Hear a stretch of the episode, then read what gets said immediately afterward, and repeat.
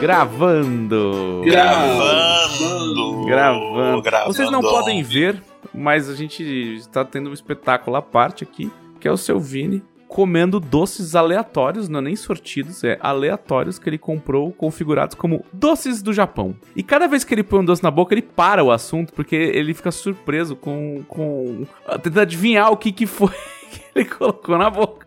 E, e a gente teve frases, sabe, do tipo assim: espera aí que eu peguei uma bala de feijão e eu estou um pouco tenso. Não, e assim, a de feijão. Anda de feijão, a gente pegou uma de milho, que era um pouco menos tensa, mas ainda tensa.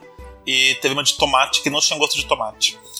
Eu não sei bem o que aconteceu. Eu não recomendo comprar caixa de doce do Japão no, no Shopee. Tô tendo uma experiência bem inusitada, mas de melancia que eu peguei agora foi muito boa. Foi o primeiro doce que eu gostei da caixa toda. E eu comi boa parte dela. O Japão tem uma tradição de doces que te- tem um objetivo é, inverso aos nossos, né? Que em vez disso aqui você come o doce pra você deixar a sua vida melhor. No Japão você come o doce pra lembrar que a vida é horrível. Não, é, eles têm muito. No Japão eles têm aquela questão sazonal, né? Então as coisas. Eles têm, tipo, coleções sazonais de comida. Quando eu fui pro Japão tinha umas coisas bem estranhas. Tinha, por exemplo, uma bebida de pudim, que era uma bebida em lata com pedacinhos de pudim dentro. Isso aí chama sobremesa de bandejão de faculdade pública. Eu eu só achei estranho. É, não, não, não precisa ir pro Japão. Você vai na USP, entra ali na fila, você já descobre Se teve pudim, se teve pudim na terça-feira, na quinta-feira certamente vai ter um milkshake de pudim. Não, ô, teve uma vez na que na primeira dessa semana do Rio da Well, teve, na segunda foi bife, na terça foi estrogonofe, É na isso, quarta cara, eu, eu acho de isso carne. bonito, assim, é um negócio que. E você conseguiu ver todo, todo o ciclo de vida do bife. É, Você tá pensando no meio ambiente, você tá pensando em, em, é, aproveitar alimentos. É, tipo, pra que desperdiçar? E é dinheiro público, afinal de contas. Dinheiro público tem que ser bem utilizado. Ah, não, eu só, eu só achei interessante porque geralmente eles disfarçam, né? Ele não, ele ficou muito claro ó, a evolução do, do, do, do bife. E tinha a banana, banana charmosa, que era uma banana com queijo e, e molho branco, que ninguém sabe porque chama banana charmosa. É tipo, é, é tipo uma ofensa à cartola, é isso? E a banana. e ao charme.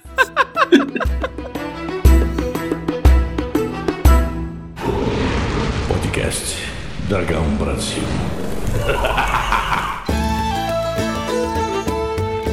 Olá, este é o podcast da Dragão Brasil, a maior revista de RPG e cultura nerd do país. E...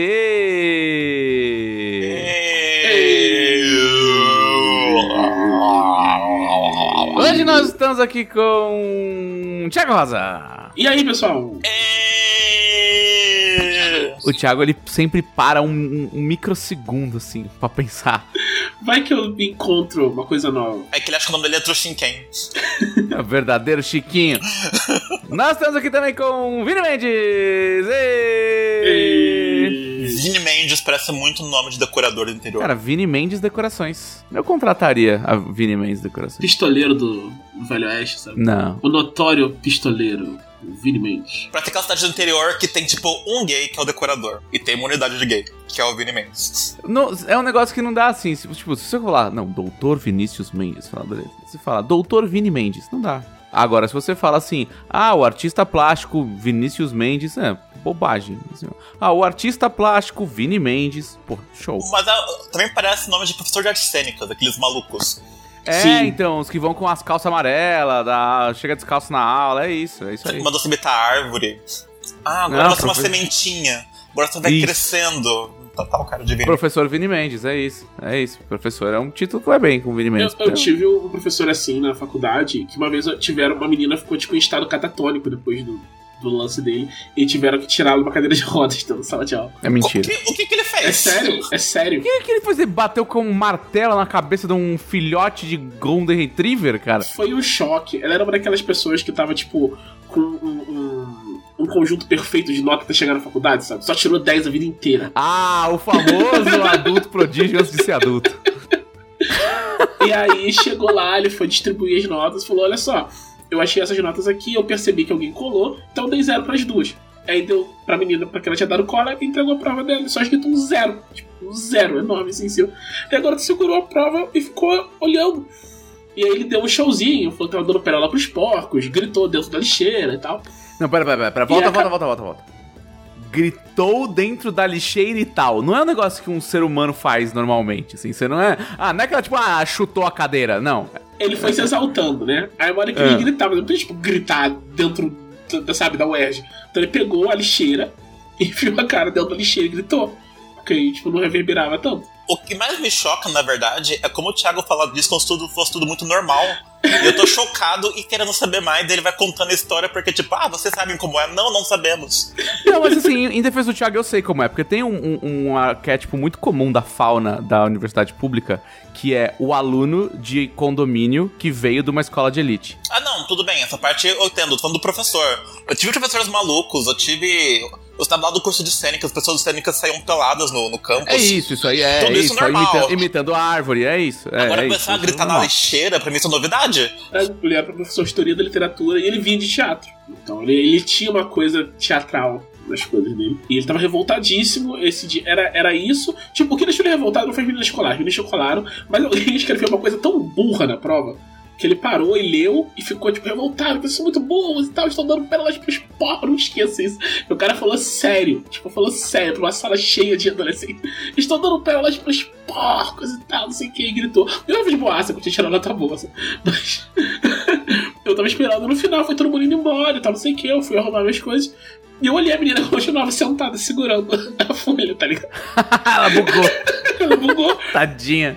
Aí tiveram que chamar, tipo, é, pessoal da enfermaria e tal, não sei o que, e vieram com uma cadeira de roda tirada de lá, porque ela não respondia a estímulo nenhum. Caralho. Ô, ô, cara, porque é muito doido, assim, porque quando você começou a história, eu achei que a menina tinha surtado. Por isso que eu falei de aluno de, de co- condomínio. Não, o surto foi o professor que surtou mesmo. Tipo, dele, ele que deu um showzinho e ele gritou na lixeira.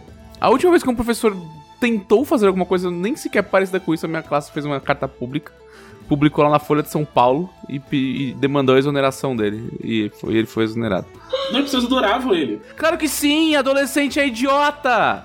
Você fala, ah, esse cara aí dando show na minha frente. Ah, nossa, ele é muito, ele é muito incrível. Não, ele é só um ser humano perturbado. Ele não tinha que ter uma posição de comando. Só pra ficar muito claro, se eu falar de professores malucos durante, a, durante o podcast, já que eu tenho um professor famoso, eu vou deixar muito claro, não olhe o Bami Zanzuki. Que fique muito claro. Ivan não me processa. As suas, aulas, as suas aulas eram boas. A gente descambou o podcast. Oi, tudo bem? Eu sou o Felipe Della Corte. A gente ia falar de Sandman, mas foda-se. Como o Trevisan gosta de falar, a gente não importa. A gente faz pauta, a gente eh, conversa antes, combina quem vai falar o quê. Chega aqui, é o podcast é uma grande entidade. É uma grande ode a. Miramos no sonho, acertamos no destruição. É isso. É isso. É isso. É isso. Miramos no sonho, atingimos o delírio. Delírio.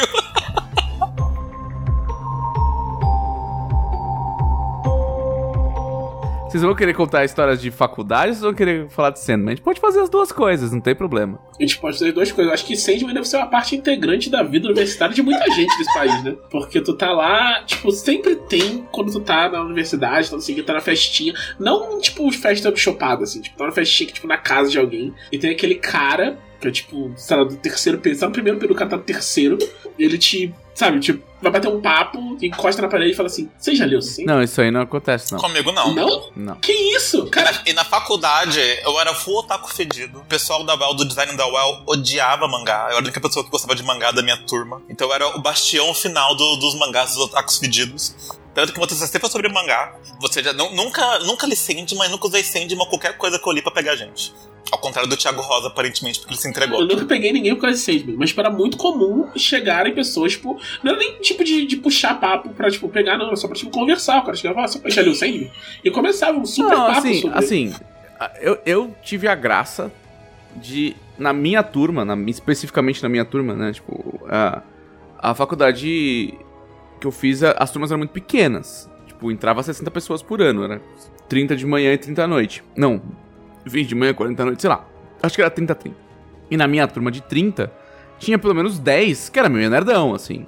N- não era aqueles nerdão Todos eles eram meio daywalkers, assim, sabe? Tipo, todos eles vie- vieram o nerd, vieram nerds do colégio Mas todos vieram nerds com habilidades sociais, mesmo porque era um curso de publicidade. Todos eles vieram nerds com habilidades sociais, assim, nerds que gostavam de. que eram meio que nerds de música, nerd de cinema, sabe? Tipo, um nerd, um nerd mais, mais brando, assim. Não era otaku, né? Vamos deixar claro. É, é isso, assim. Não, tinha, tipo, tinha eu e mais dois caras que eram otacão mesmo, assim. Mas ainda assim, não eram uns otaku, é, tipo... Não era otaku no sentido japonês da palavra, que o cara só... É só esquisito, tá ligado? Toma, tu dá banho dela. Eu acho que você falar que o otaku não toma banho é um quase um eufemismo, assim. Não, é que o otaku não é que ele não toma banho, é que o otaku ele não, não se importa, né? Ele não se importa com a interação dele com outros seres humanos. Então o banho é só uma mera consequência. Se a pior coisa dessa situação de otaku fosse não tomar banho, Seria ah, ótimo. Tá, é fácil de resolver, pô. Resolve com água quente e sabão. Ali tá tem, ligado? tipo, misoginia, flertar com ideias fascistas, tá ligado? É- Pior que na minha fase otaku não tinha nada tão bizarro assim. Sendo muito sincero, frequentava evento de anime, eu conhecia os pessoas, as pessoas que organizavam os eventos de anime, sabia até histórias bizarras de bastidor, mas nada que incluísse não tomar banho ou fascismo. Pois é, né? Como a gente decaiu nesse rolê todo. É, mas é isso. Mas assim, Thiago, é, mas assim, no fim das contas, o professor deu um showzinho, gritou com a menina, gritou com todo mundo, jogou pérolas pros porcos, gritou com a lixeira.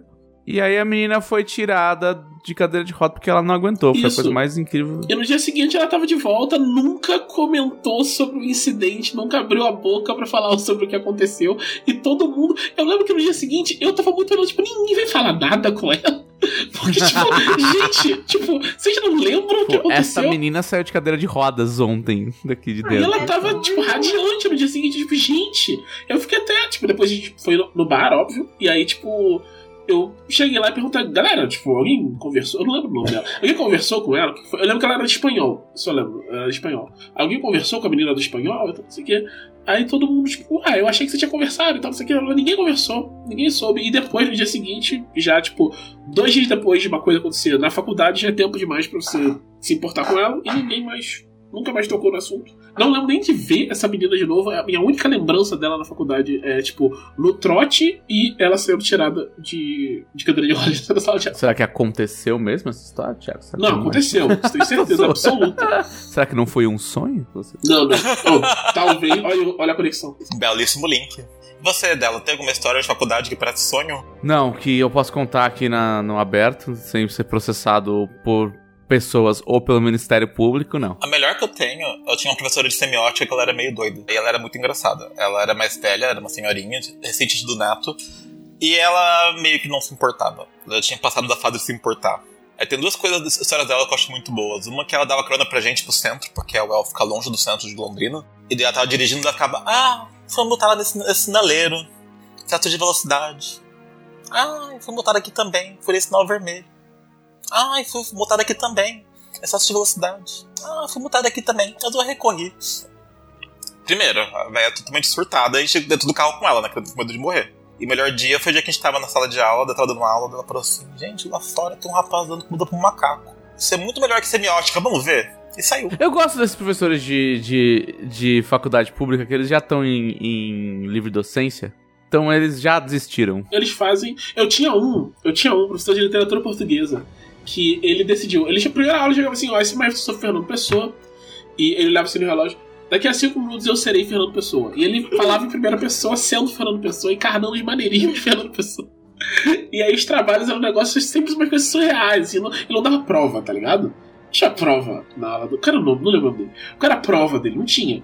Ele chegava assim: Eu quero que vocês façam um trabalho de tantas mil palavras sobre Fernando Pessoa. Não, não, não era assim. É, Era tipo, era um trabalho de tantas mil palavras que tinha que deixar claro no, no trabalho, no conteúdo dele, que você tipo, tinha lido Fernando Pessoa, mas você não podia citar o nome de Fernando Pessoa, e não podia fazer nenhuma citação de Fernando Pessoa, e não podia ser um texto dissertativo. Uau. Bem confuso. Eu fiz um, eu fiz um conto. É, mas eu acho que é isso, é isso que ele queria, cara. Sim, sim. Ele queria maluquice, ele queria maluquice. Ele um queria, meu, ele queria literatura. Parece Teve um interessante, amigo por meu que fez um, um- um jogo. Ele fez um. Tipo, um jogo dos Lusíadas. Você- Era, uma- era a tela de, de abertura, né?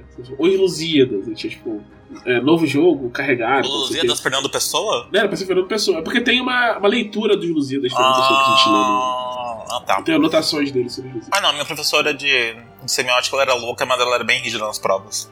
Mais ou menos, a primeira prova foi eu. Eu nunca tive uma única prova. Quer dizer, minto. Eu tive uma prova que Odin cancelou, porque e, e Odin já era o patrono da minha turma já. E, e, nesse dia ele se consagrou. E eu tive uma segunda prova que foi mais ou menos assim, tipo, ah, são, tem um, um eu separei oito questões, elas estão sorteadas de três em três nas provas. Você pega e era só que era do tipo assim, explica o conceito de. Sabe? Não era tipo uma mega prova. Era tipo, ah, ah tem, tem oito conceitos, grandes, grandes conceitos aqui dessa matéria. Cada um vai sortear três e você vai ter que escrever ali umas, sei lá, umas mil palavras sobre aquele conceito. Vai lá. Então não é nada, nada surreal, assim. Todo, todas. É, todas as minhas matérias foram ou trabalho prático ou seminário. É trabalho prático que pega, né? Dá, dá mais, dá mais trampo. É, do tipo, sei lá, minha, a, a, meus dois semestres de arte publicitária foi trabalho prático com agência. Do tipo, a gente foi até uma agência, uma agência grande. A F, a, não era a FBIS, era a. Oh, não vou lembrar. Mas era uma dessas agências famosinhas, né? E ficava ali na, na Hall of Green, ali, todo. Esses prédios quadrados com, com vidro, mais vidro do que ele precisa. E aí a gente foi, tipo, atendido pela agência, eles passaram um brief real pra gente, pra gente depois ir lá e apresentar na agência, com o professor, com os caras da agência e tal, pra ele, tipo, fazer, tipo, uma mini banca, assim, foi bem legal. Então, assim, tinha mais um bagulho muito louco. E por ser USP, tinha uns bagulho mais, mais doidão, assim, porque a galera usava muito o curso de publicidade pra é, suprir a demanda interna da universidade. Então, tipo, ah, o, o, o trabalho de comunicação 2, comunicação publicitária 2, que é o pessoal do quarto semestre. Todo ano o trabalho deles é a campanha de trote não violento. E a campanha real, assim, de trote não violento, que vai ser veiculada, sabe? Ah, bacana isso. Bacana. Uso prático de. De novo, é um bom uso de recurso público. Exato. O curso de design tinha um trabalho no ano que era da, da agenda e do calendário do vestibular do ano do outro ano mas acho que no trabalho de quarto ano. Você tinha que fazer uma agenda dos alunos do ano que vem, tinha que fazer o calendário e a campanha do vestibular. Aí o, o melhor trabalho era, era, era, realmente usado. Mas você tinha muita prova? Nas matérias teóricas. Nas matérias teóricas todas eram prova. Que era tipo. Semiótica, a gente teve uma de iniciação ao português, porque era um curso que escrevia muito errado. Teve prova em marketing, Agora, matérias que davam pra fazer coisas práticas, quase sempre era prático. Ilustração 1, ilustração 2, fotografia, uh, animação, é, cinema, daí era tudo, tudo prova prática. Eu fiz pouquíssimas provas, boa parte das provas que eu fiz eu cheguei sem saber que tinha prova no dia. É, o meu, meu curso é todo teórico, né? Então eu tinha um milhão de, de provas e tal. Inclusive, de japonês, eu tinha prova toda sexta-feira. Que japonês? Não, cara, era umas coisas muito assim, tipo, quando começou isso, tipo, a gente aprendeu, tipo, primeiro teve. Acho que no primeiro, primeira sexta, ela, tipo, parou e, tipo. É, era sempre prova de kanji na sexta, né? Então ela foi e mostrou, ó, tem esses kanjis assim, você tem essas dicas aqui pra vocês memorizarem. Foi, tipo, deu uma aula sobre, tipo, como você vai fazer pra aprender kanji daqui pra frente. Aí eu olhei e falei, pô, maneiro, assim, tipo, legal o curso, tipo, dar esse suporte pra gente. Tipo, toda sexta-feira a gente tem um negócio desse, pra, tipo, aprimorando nosso vocabulário de kanji e tal, não sei o quê. Aí terminou isso, ela falou, semana que vem tem prova. Foi, tivemos é, uma aula normal na sexta, sem nada de kanji, tivemos a prova. E aí falou, e na semana que vem tem outra prova, tá? Kanji vão ser esses aqui. Aí botou no quadro. Eu fiquei, não vai ter aula? Não. Agora vocês aprendem sozinhos. Já, é, aqui no kanji, se vira e, e, e, traz na prova. E era assim sempre, sabe? Tipo, eram, eram 10 kanjis novos toda, toda sexta-feira. Tinha que saber de leitura das palavras que eles estavam e tal, não sei o quê. E a prova era, tipo, questões, tipo, de é, escrever palavras que tinham esses kanjis e incluíam. E a prova não era assim, tipo, tem esses 10 kanjis. Tipo, todos os kanjis até o momento são parte do conteúdo da prova. Mas se teve algum que você não aprendeu, boa sorte. Considerando que boa parte de aprender japonês é decorar kanji, isso faz total sentido. Não, não, é só terrível. É só assustador. No curso de direito eu tive mais prova que trabalho, porque era um curso de direito. E os trabalhos que tinham, geralmente. Ah, isso, isso é mais uma maldade que eu fiz uma vez. Porque eu, eu caí com. Eu, quando eu recém comprei do câncer, eu mudei de turma, porque eu passei seis meses fora da faculdade. Eu perdi um semestre. E eu caí num trabalho com duas pessoas que eram pessoas que tinham reprovado. Então eram pessoas que. Porque eram as pessoas que o Raça não conhecia. E eram fazer um trabalho de metodologia. E quando a gente começou a, a, se organizar, ficou muito claro que ninguém faria nada. Eu era a pessoa que queria me formar logo pra ser da faculdade de Direito, porque é uma faculdade de Direito, você não quer ficar lá. E os rapazes estavam querendo empurrar com a barriga. Eu olhei pra eles e pensei, quanto é que vale? tanto. Se esse trabalho tirar zero, eu tenho que tirar tanto na prova pra conseguir passar direto. Eu posso tirar tanto na prova? Consigo tirar tanto na prova? Consigo. Eu nem fui no dia da apresentação do trabalho. Eles contavam que eu fosse fazer tudo sozinho. Eu fiquei na minha casa dormindo. Foi muito bom, eles reprovaram. 10 Foi 10. muito bom, eles reprovaram. Sensacional. É, eu tive, eu tive uma vez que uma professora que. Eu, eu tive muita, muito azar em algumas matérias que eu peguei professor que, tipo, a minha turma foi a primeira dele, assim, tipo, troca de cadeira, assim. E eu acho que essa, essa matéria nem, nem tem mais, que era, tipo, comunicação social. E lembrando que eu, quando, quando eu me formei, comunicação digital era matéria optativa, tá? Vamos lembrar disso, que eu sou uma pessoa velha. Ah, um dos professores dos quais eu peguei a primeira turma na história foi quem? Ivan Mizanzuki, que agora é famoso. Chamava ele de, de professor. de professor calouro. Professor Calouro. E, e aí essa matéria de professora, ela era muito picareta, né? Ela, ela tipo, dividiu todos os assuntos da, da matéria toda, do semestre inteiro em seminários. Mandou a turma se dividir em, em grupos que davam exatamente o número de seminários da, da- de cada assunto da matéria. E toda a aula tinha dois seminários de dois grupos. Maravilha. Meu sonho. Então ela não dava aula, de nada. Assim, a, a gente tinha que ficar prestando atenção aos nossos colegas explicando o conceito. Aí depois ela levantava, respondia umas dúvidas, falava umas, umas coisas. E a, e a prova que ela fez. Ninguém gostava dela, né? Aí a prova que ela fez, a gente chegou, tipo, foi uma, tipo, uma prova de colégio, assim, sabe? Tipo, preenche as lacunas, assim, tipo. Sabe, umas coisinhas muito, tipo, prova da quarta série. A gente começou a rir dentro da prova. A gente era muito respeitoso, cara. Minha turma era muito, muito doente. E aí, e a gente começou a rir, ela não entendeu nada. A gente falou, ah, que absurdo, não sei o quê. E aí bateu um relâmpago que deixou a universidade sem energia. Nossa. E a gente achou que era sido, na verdade, o relâmpago derrubou uma árvore, a árvore derrubou um- um- uns cabos e deixou boa parte da Universidade de São Paulo sem energia. E aí a gente saiu, saiu no meio da chuva gritando Odin. Porque Odin nos salvou da, da, da, daquela prova horrível. E aí ela falou que ia dar a nota só pelos seminários e tal. Ah, GG. Foi, foi incrível.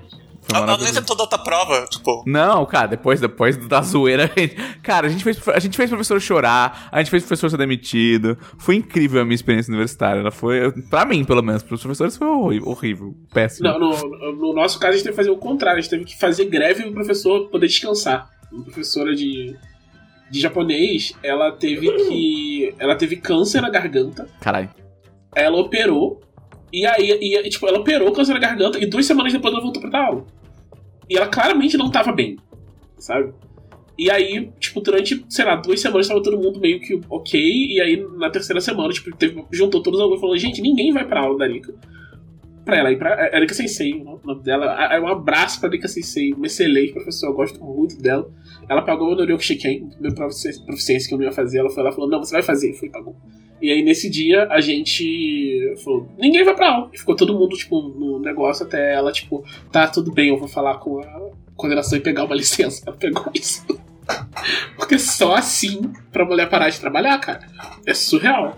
Uma matéria que eu não fiz, queria ter feito, pra gente já puxar o gancho, era análise crítica de histórias em quadrinhos. Não, ela não fazia parte da grade, ela era disciplina optativa, né? E obviamente todo mundo dava, aplicava pra ela, então só entrava quem tava com 10 ou 9.9 na média ponderada, assim. E eu não tinha. Eu tinha uns, um, eu tinha um 0.8 do bar ali. Que eu separei pro bar. Assim, meio ponto no mínimo era separado pro bar. E o. ah, mas a minha, minha, minha média ponderada era tipo 8,5, 9. Não era, não era horrível.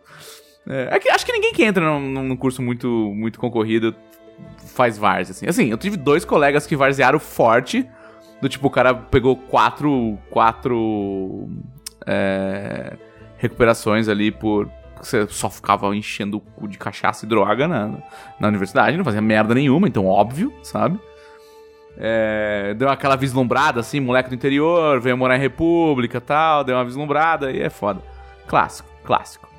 É, e, e eu tive um cara que abandonou o curso no terceiro ano, tipo, finalzinho do terceiro ano, porque ele falou, vou prestar medicina. O, o, o curso de design, quando eu fiz na UEL, ele era o segundo curso mais concorrido da universidade.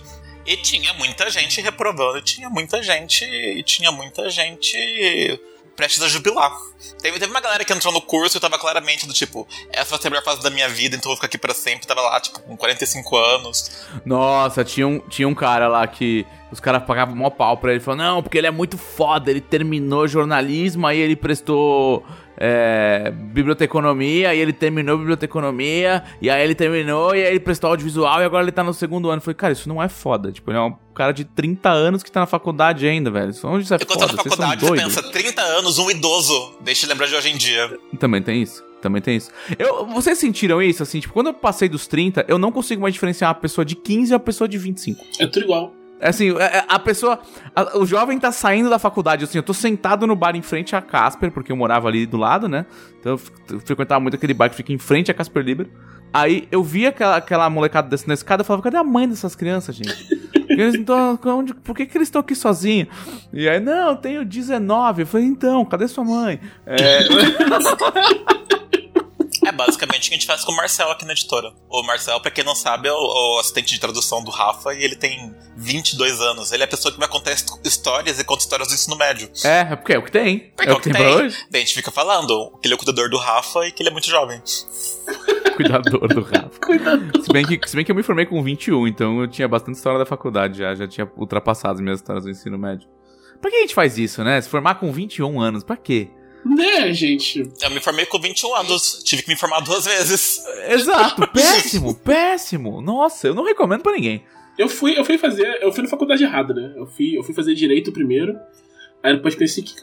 Por quê? Né? Aí, depois, não, apre- não aprendendo a lição, eu fiz letras. Você fez, você fez direito inteiro também? Não, eu fiz só um semestre. Ah, não, você foi melhor que eu, então. Foi rápido pro Thiago falar, não. Cara, eu tive. Eu, fui. Fui na FRJ, né? Que é lá no centro do Rio, que eu fui, fiz direito, fiz só um semestre. E, tipo, tinha várias disciplinas que eu queria pegar, não são do segundo primeiro semestre, né? Então eu assisti algumas como ouvinte. Então eu lembro que eu peguei- assisti uma aula de penal no primeiro, no primeiro período. E depois eu fui conversar com, com o professor, assim, tal. Ah, não, pô, tô só assistindo, então não sei o que, mas eu queria ser defensor público. E o cara riu na minha cara. Tipo, riu, real na minha cara. E falou, tipo, perde tempo você fazer faculdade pública e ser defensor público. Você tem que tipo, fazer alguma coisa que dê mais dinheiro. Eu fiquei, tipo, Mas, gente, eu, eu tô indignado, porque eu tenho duas pessoas em casa com defensores públicos, minha mãe e meu irmão mais velho. olha só. Eu venho, eu venho de uma linhagem de defensores públicos. Com perdão do palavrão, pau no cu desse cara. Não, o cara é um babaca. Cara, eu tenho um amigo que é da Defensoria Pública e ele tá muito bem de vida, inclusive. É, e assim, o que, que esse cara quer? Ele quer. Assim, eu acho que era uma época, Thiago, que as pessoas achavam que elas iam fazer. É, elas iam ser os, os advogadão do Law and Order, assim, sabe? Que qualquer advogado formado na universidade pública ia terminar num prédio espelhado, numa sala com uma, uma, uma, uma, uma- um bar de whiskies, assim, tipo, sabe, na sala dele.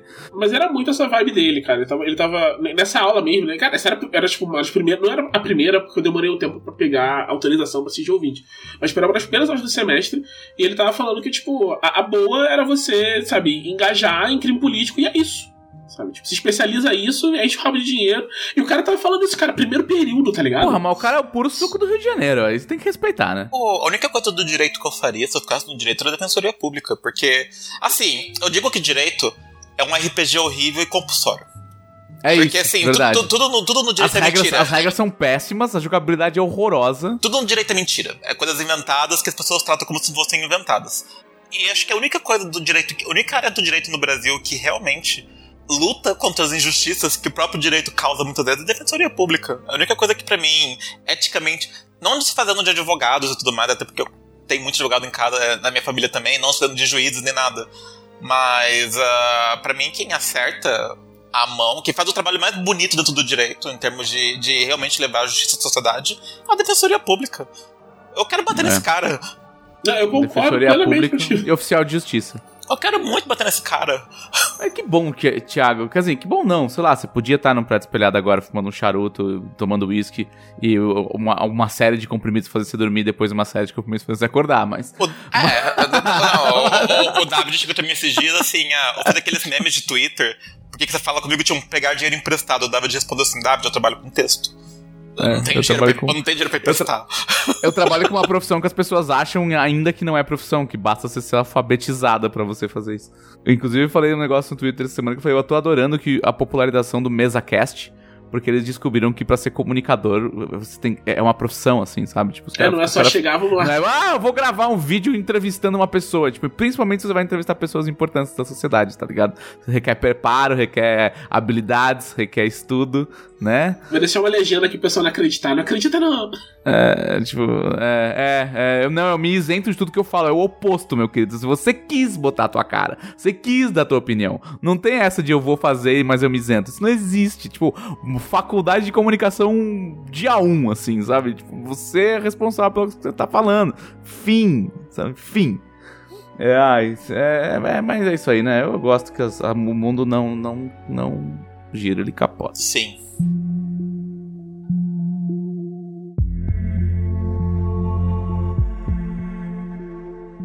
Mas a. Vamos falar do negócio lá do menino. Do menino gótico lá? É, Ah, o menino. Teve uma coisa, a gente tava assistindo a série, um comentário que a Clarice fez, que eu achei muito, muito pertinente. Que tem. Na, na série, basicamente, os personagens se dividem em alguns grupos, né? Tem gótico, tem gay, tem preto. Essas três coisas. E às vezes as pessoas estão em mais de um grupo. E tem babaca. E tem babaca. Ok. tem as pessoas babacas que estão fora desses grupos. Mas você vê na cena um cara gótico, você pensa, deve ser gente boa. Os góticos são fofinhos, né? É verdade. É verdade. Eles têm esse traço no aí. mundo real, geralmente. Eu não tinha experiências ruins com góticos. Eu acho. Inclusive, eles geralmente são fofinhos. Sim, sim, geralmente eles são bem fofinhos. Ah, eu assisti a série, nunca li Sandman, nunca li nada de Sandman. Eu sabia o que, que era, obviamente. Eu tinha uma noção por cima de do que, que se tratava, mas nunca tinha, nunca tinha lido nada. Na faculdade ninguém perguntou, você leu Sandman porque tentando me pegar, que nem aconteceu com o Thiago Rosa. e eu gostei muito da série, eu achei visualmente muito bonita. Ah, os efeitos especiais às vezes estão meio falsos. É, gente, é uma série de televisão. Lide com Ah, e isso. assim, desculpa, é a série com mais dinheiro que o Netflix já fez, cara. Sim, sim. Isso custa, Sim, sem dúvida nenhuma. Isso custa dinheiro. Eu achei as histórias boas, achei os personagens carismáticos, achei as interpretações boas. Eu vi oito episódios de madru- madru- durante a madrugada antes de capotar de sono deu, dos outros dois no dia seguinte. Eu, tipo, eu gostei tanto que eu vi tudo de uma vez. Eu gostei um monte também. O, o ator que faz o, o, o Sandman, eu gostei muito, porque, tipo, ele. Ele é muito contido, Uhum. tipo, na, na- interpretação dele, assim e tal. E ainda assim, você não tem nenhuma dificuldade de entender qual é a emoção que tá passando ali e tal. Tipo, usa umas expressões muito.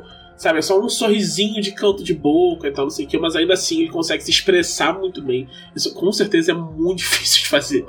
Eu fiquei assim, tipo, É uma interpretação sutil. E eu não entendi a pira do pessoal achando ele bonito, porque eu achei só ele esquisito, o que pra mim, na verdade, foi bom pro personagem.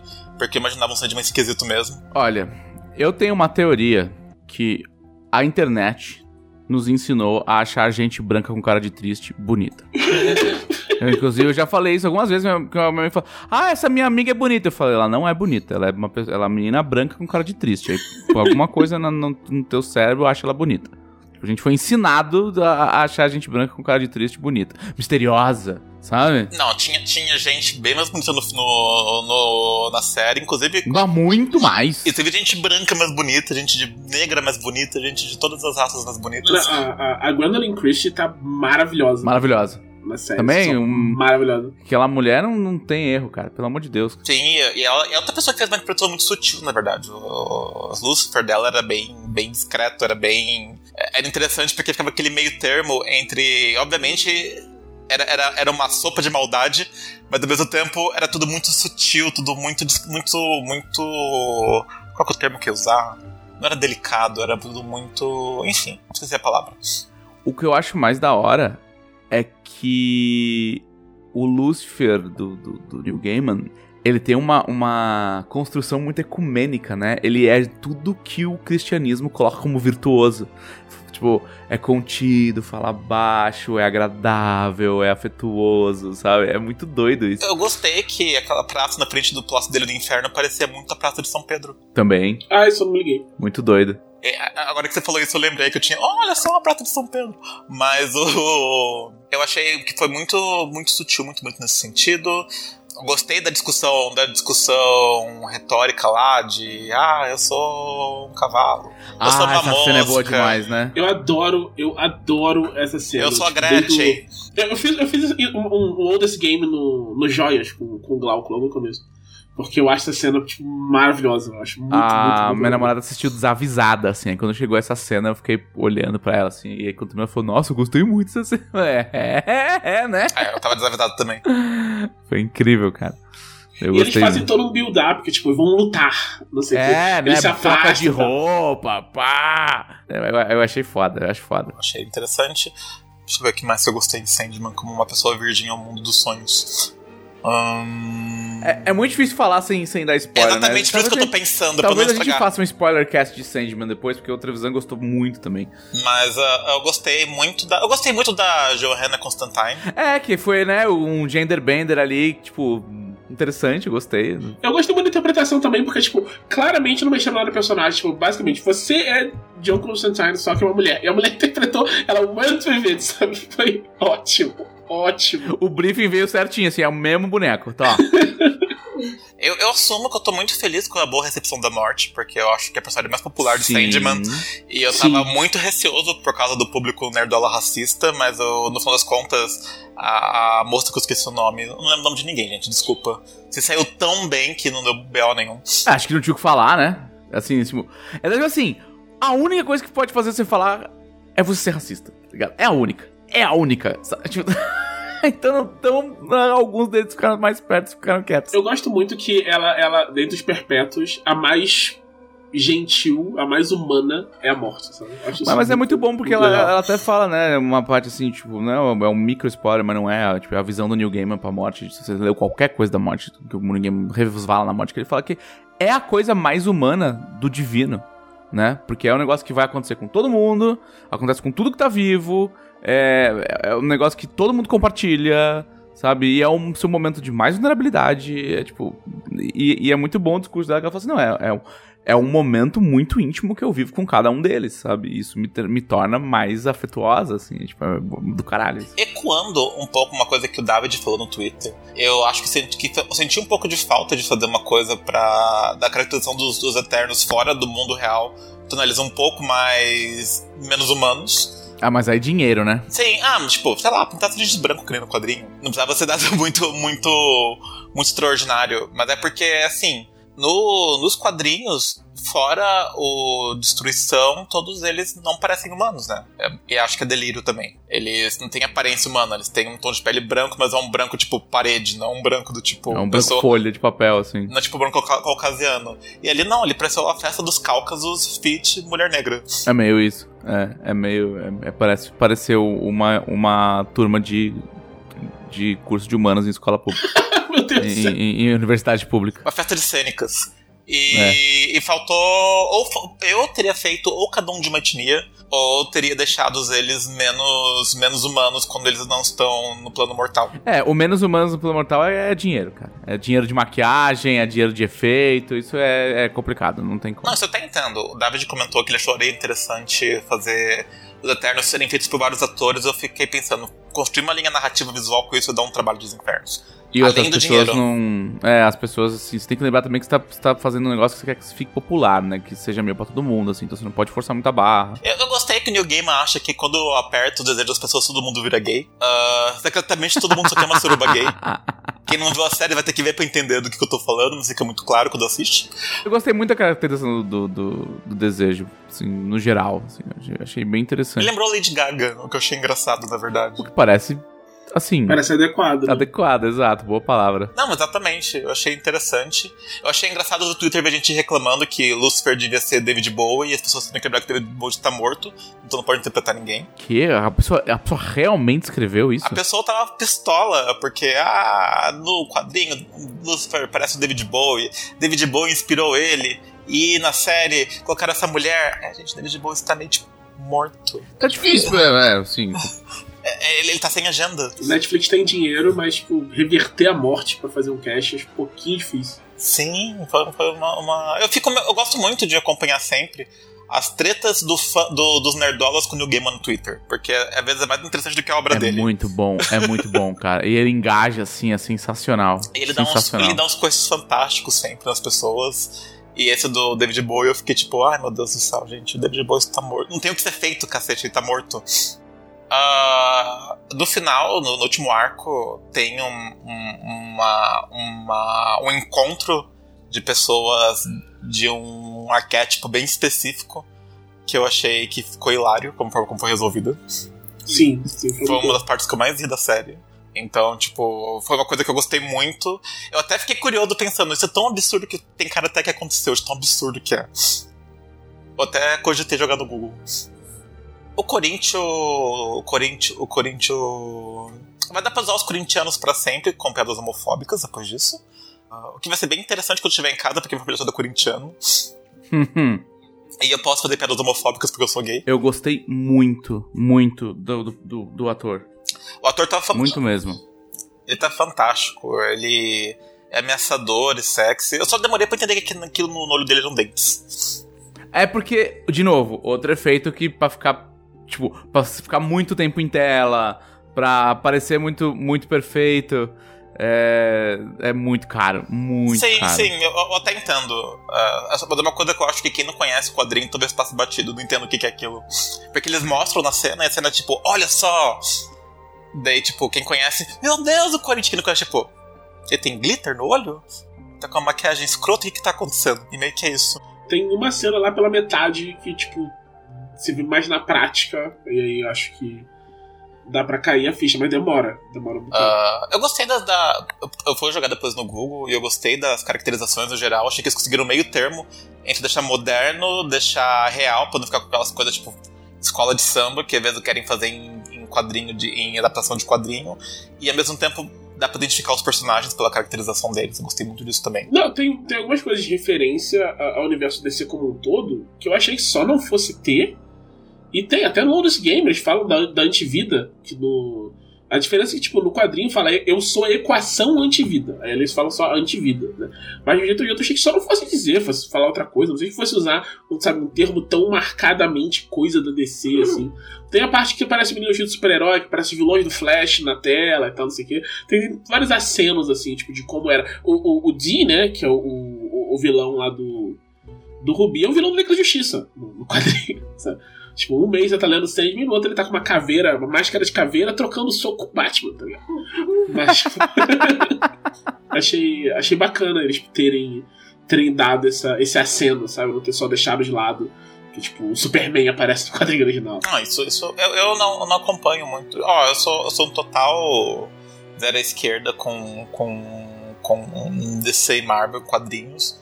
Não sabia disso, mas acho isso muito legal, porque é uma coisa legal e difícil de fazer, porque são, é um universo muito icônico, então é muito fácil você cair na, na armadilha de ou fazer uma coisa com cara de, de fanservice bestão, ou de fazer uma coisa que fique totalmente, passe totalmente batido. É, tipo, o, o lance todo, tipo, o, o Sandman no quadrinho é o Neil Gaiman podendo fazer o que o Alan Moore queria fazer com os personagens da Charleston, né? Tipo, quando a DC comprou a Charleston, tinha, tipo, vários personagens que ninguém sabia o que fazer. E o Alan Moore chegou, tem essa história aqui que eu quero fazer com eles. E aí, tipo, a história ia terminar com quase todos os personagens tipo, mortos ou completamente transformados, né? Aí falaram, cara, a gente não quer fazer essa história, a gente não quer perder os personagens que acabou de comprar. A gente quer fazer essa história porque ela é muito boa. Então, tipo, só troca os personagens. E aí veio o Watchmen, que é, tipo, um monte de personagens novos que, tipo, são é, análogos dos personagens da Charleston que contam a história que ele tinha pensado para eles. No caso de Sandman, ele, tipo, é, era o Sandman da Era de Ouro, que ele falou, e isso aqui fosse uma coisa, em vez, tipo, um cara com uma máscara com uma pessoa pra dormir, sabe? E aí, a partir daí, ele gerou toda uma mitologia e tal, não sei o que, até chegar ao ponto que, tipo, ah, não precisa mais ser ligado no, no universo DC, sabe? Mas nos anos 90 eram coisas, tipo, aparecia a morte em quadrinho da Liga do X. e coisas assim. Ah, eu fui ler sobre isso depois, eu até vi que o, o, o Destino, que é o irmão mais velho deles, ele surgiu antes do Alan Moore entrar na, na linha, então ele já tava rolando em coisas da DC faz muito tempo. Por isso foi incorporado dentro daquela, daquela, daquela lore. Eu achei isso, achei isso, isso interessante. Eu, na verdade, não, não, não li muito comic porque eu taco fedido na adolescência, então eu lia mangá. É, eu tenho esse problema também. Eu nunca fui um cara do quadrinho, eu não sei quadrinho. tá eu já deixo, eu deixo isso claro toda vez. Eu não sou um assíduo consumidor de quadrinho. Tem algumas coisas que eu gosto É. bastante. Mas porque mangá é a mídia superior? Porque você fala assim. Ah, é legal esse mangá aqui. Qual? Ah, esse aqui, ó, o Cometa de Outro Mundo. Porra, é legal, é. Qual que eu começo? Você começa do 1 e você lê até o fim. e, e é absolutamente impossível você fazer isso com qualquer série de quadrinho hoje. assim. Qualquer um. Mas eu vou te falar que tem alguns mangás que estão desafiando isso aí. Tipo o Cavaleiro Zodíaco. Ah, mas a gente só finge que não existe. Não, mas daí a gente tá falando de mangá bom. É, eu, eu tava tendo essa discussão com a Catiuxa. Discussão, a gente tava só zoando, né? É, é, eu tava falando com a. Com a Mu, a Mu do Omelete. né? Ela tava falando de mangá mídia superior e a, e a Kátia também fala muito, né? E aí eu. Tava fazendo exatamente isso. Falei, cara, eu não consigo. Eu não consigo. con- Eu não consigo engajar num negócio que vai me dar mais trabalho do que, do que felicidade, tá ligado? Tipo assim. Ah, você vai ter trabalho pra encontrar essa- essas edições, elas vão sair espalhadas, não tem ninguém centralizando elas no Brasil de verdade, assim, do tipo, fasciculando elas. Ou você tem que comprar uma baita de um encadernado gigante e ler tudo de uma vez, sabe? Ou esquece, desencana, assim. Tipo, tem, tem assinatura, mas a assinatura ela é meio refém das editoras gringas, e aí veio, veio, não veio, não veio, sabe? Então, tipo, falar, ah, eu abandonei o quadrinho há muito tempo por causa disso, assim. Tipo, eu gosto de acompanhar. Eu gosto de. Eu sou uma pessoa que se apega a personagem e se apega à história, assim, sabe? Tipo, quando fala, ah, vamos rebutar pela oitava vez o universo DC, eu já, eu já tô desinteressado há muito tempo. Eu, eu gosto de graphic novels. Ah, as gringas mesmo, acho que tem algumas coisas muito boas, mesmo nos graphic novels de super-herói. Tem algumas que eu li, geralmente eu li quando algum amigo gostava de quadrinho me empurrava e eu acabava lendo. E muitas delas que me empurraram, eu li eu gostei de verdade. Ah, até, até tem uma graphic novel preferida, então, tipo, tá nisso. Algum, algum resultado deu ler os quadrinhos ocidentais. Não, eu, eu gosto de ler quadrinho, eu não sou avesso, assim. Eu tenho várias, várias edições aqui. Tem, tem edições icônicas. Tipo, eu tenho, eu tenho Sandman, eu tenho Piada Mortal, eu tenho. Eu tenho Fear Itself, eu tenho Guerras Secretas, eu tenho. Sei lá, tem, tem essas mais. É Morte de Família, sabe? Tipo, eu tenho essas mais. Mais icônicas, assim, que são tipo uma história fechada. Então, mas assim, se você vai ficar. Se você vai ficar, tipo, acompanhando mesmo, tipo assim, caralho, eu acompanho One Piece há 25 anos, cara. E a história anda pra frente, sabe? Não, não fica indo e voltando e mudando de mão e, e resetando e rebutando e não sei o que. E isso me cansou um pouco, acho, dos quadrinhos. É, isso é coisa de com, com Marvel e DC cansa um pouco. Até porque, tipo, tem horas que, numa tentativa de fazer as coisas andarem, né? Porque tem história de quadrinhos que andam, né? Tipo, tem coisas que entram na mitologia, como a gente fala hoje em dia, né? Que, tipo, quando o. Quando começou Homem-Aranha, Homem-Aranha só andava, era só pra frente. sabe? Ele ficou um tempinho no colégio, se formou, foi na faculdade, ficou na faculdade, saiu da faculdade, porque as coisas iam acontecendo iam andando, né? Até que ele virar um personagem que tipo, vale tanto tem tanto valor agregado que vem de outras coisas, eles querem manter aquela história tão reconhecível que mudar é muito difícil. Então, tipo, qualquer mudança pra, sabe, cravar tem que ser uma coisa que é muito bem recebida. Tem que ser uma coisa que, tipo, chama muita atenção e agrega valor por si só, né? Mas, tipo, o Miles no Homem-Aranha foi isso, sabe? Ele foi tão bem recebido ah, vai, tudo bem, vai ter que ter mais. O universo dele acabou, tudo, não tem problema. Vai ter outro, vai voltar para outro universo. É isso. Eu lembro, tá? eu lembro vagamente de uma, uma- um artigo que eu li há muito tempo atrás, falando que o mal do Homem-Aranha, na verdade, foi quando ele casou. Porque o público de quadrinho perdeu a, identificação com o personagem. Parou de ser o, o cara fudido com o subemprego que tinha que pagar as contas. N- Não era nem isso, né? Porque o público de quadrinhos, a- a- historicamente, é uma galera mais jovem. Então não era nem do tipo, ah, eu não consigo mulher. Era algo do tipo. Eles não. não, ca- não pessoas que não estavam casadas, não tinham planos de casar, então eles não conseguiam se identificar com dramas maritais. É, é, eu acho, eu acho que é isso aí. Tipo, as coisas têm faixa etária e tem público por causa disso, assim. é. Não, e ele perdeu um pouco, essa- como, como dela tinha comentado, ele perde um pouco essa característica do Everyman, porque ele não casou com qualquer pessoa, ele casou com a Mary Jane. Mary Jane é uma supermodelo. É verdade. Tipo, é muito difícil você pensar, ah, esse é um cara normal, ferrado, não consegue pagar o aluguel. Como não consegue pagar o aluguel? Ah, Ele é casado com uma supermodelo. Tipo, não tem como, sabe? Perdeu, Então- perdeu um pouco da, da friendly neighborhood ali, né? É, que, que, era, que era o sustentáculo do personagem, né? Tipo, ah, pode ser qualquer um. é, Tipo, é um cara normal, que tá tentando fazer o melhor pela comunidade dele ali. É, que é muito diferente de, de esferas que operam outros supers, que é tipo, ah, luto contra criaturas que podem destruir o planeta. O primeiro herói da Marvel que não é um cientista que na fantasia bate nas pessoas, no mundo real não bateria porque estaria ocupado fazendo ciência e não conseguiria malhar. Isso é verdade, é verdade. E, e ele é, tipo, ele, eu gosto muito do, do Aranha, que ele é um personagem muito humano mesmo, tipo, até nas motivações dele, né? Tipo, o- toda a tragédia dele acontece por uma omissão dele. Tipo, foi egoísta, como, tipo, é o normal as pessoas agirem, tipo, farinha pouco, superou o primeiro. E isso causa um drama pra ele. Ele pensa, pô, não posso ser assim. Mas, tipo, os melhores autores do Aranha, eles sempre puxam pro lado que, tipo, ele é uma pessoa com falhas e que às vezes é egoísta de novo, sabe? Então, tipo, isso acontece várias vezes. Tipo, pensar, ah, vou fazer esse negócio aqui, que se dane todo mundo, depois morde na bunda dele, pô, talvez eu devesse ser uma pessoa melhor e tal, não sei o quê. Então é muito fácil de identificar quando ele é bem escrito, né? Só que depois de tanto tempo, tem tanta história mais ou menos, que isso é, é- é a maioria, né? Então, tipo, você acaba com aquelas, tipo, você pega a- as histórias melhores, são essas histórias que todo mundo lembra, as histórias que definem o personagem, e todo o resto é, tipo, meio que barulho de fundo, né? E todo mês tá saindo mais barulho de fundo. E, tipo, não é isso que vai servir pra, tipo, codificar o, o personagem e tal. Por isso que filtra pro filme, né? No filme eles pegam geralmente o suco dessas histórias, tipo, que tem o máximo do personagem, jogam ali e você, tipo, acaba recebendo bem, porque, né? Aquilo é o que funcionou. Mas pra, até você encontrar o que funcionou, você tem aí, tipo, 60 anos de quadrinhos de Homem-Aranha que nem sempre é certo. né? Tem o lance, tipo, outra coisa que torna ele muito, muito pouco difícil você pensar, não, esse é um cara normal, os pais dele eram super espiões, secretamente. Ah, é verdade, tem essa pira também, trabalhava pra Shield, cara, tudo, é, pode crer. Tipo, qual pensa? O cara tem QI 250, os pais são super espiões, casou com uma supermodelo. Como é que você é o cara comum, cara? Como? Ele não é um cara Como comum, tá ligado? Quem são essas pessoas que você conhece em que a vida delas é esse? Esse é o padrão, tá ligado? É a minha quarta-feira.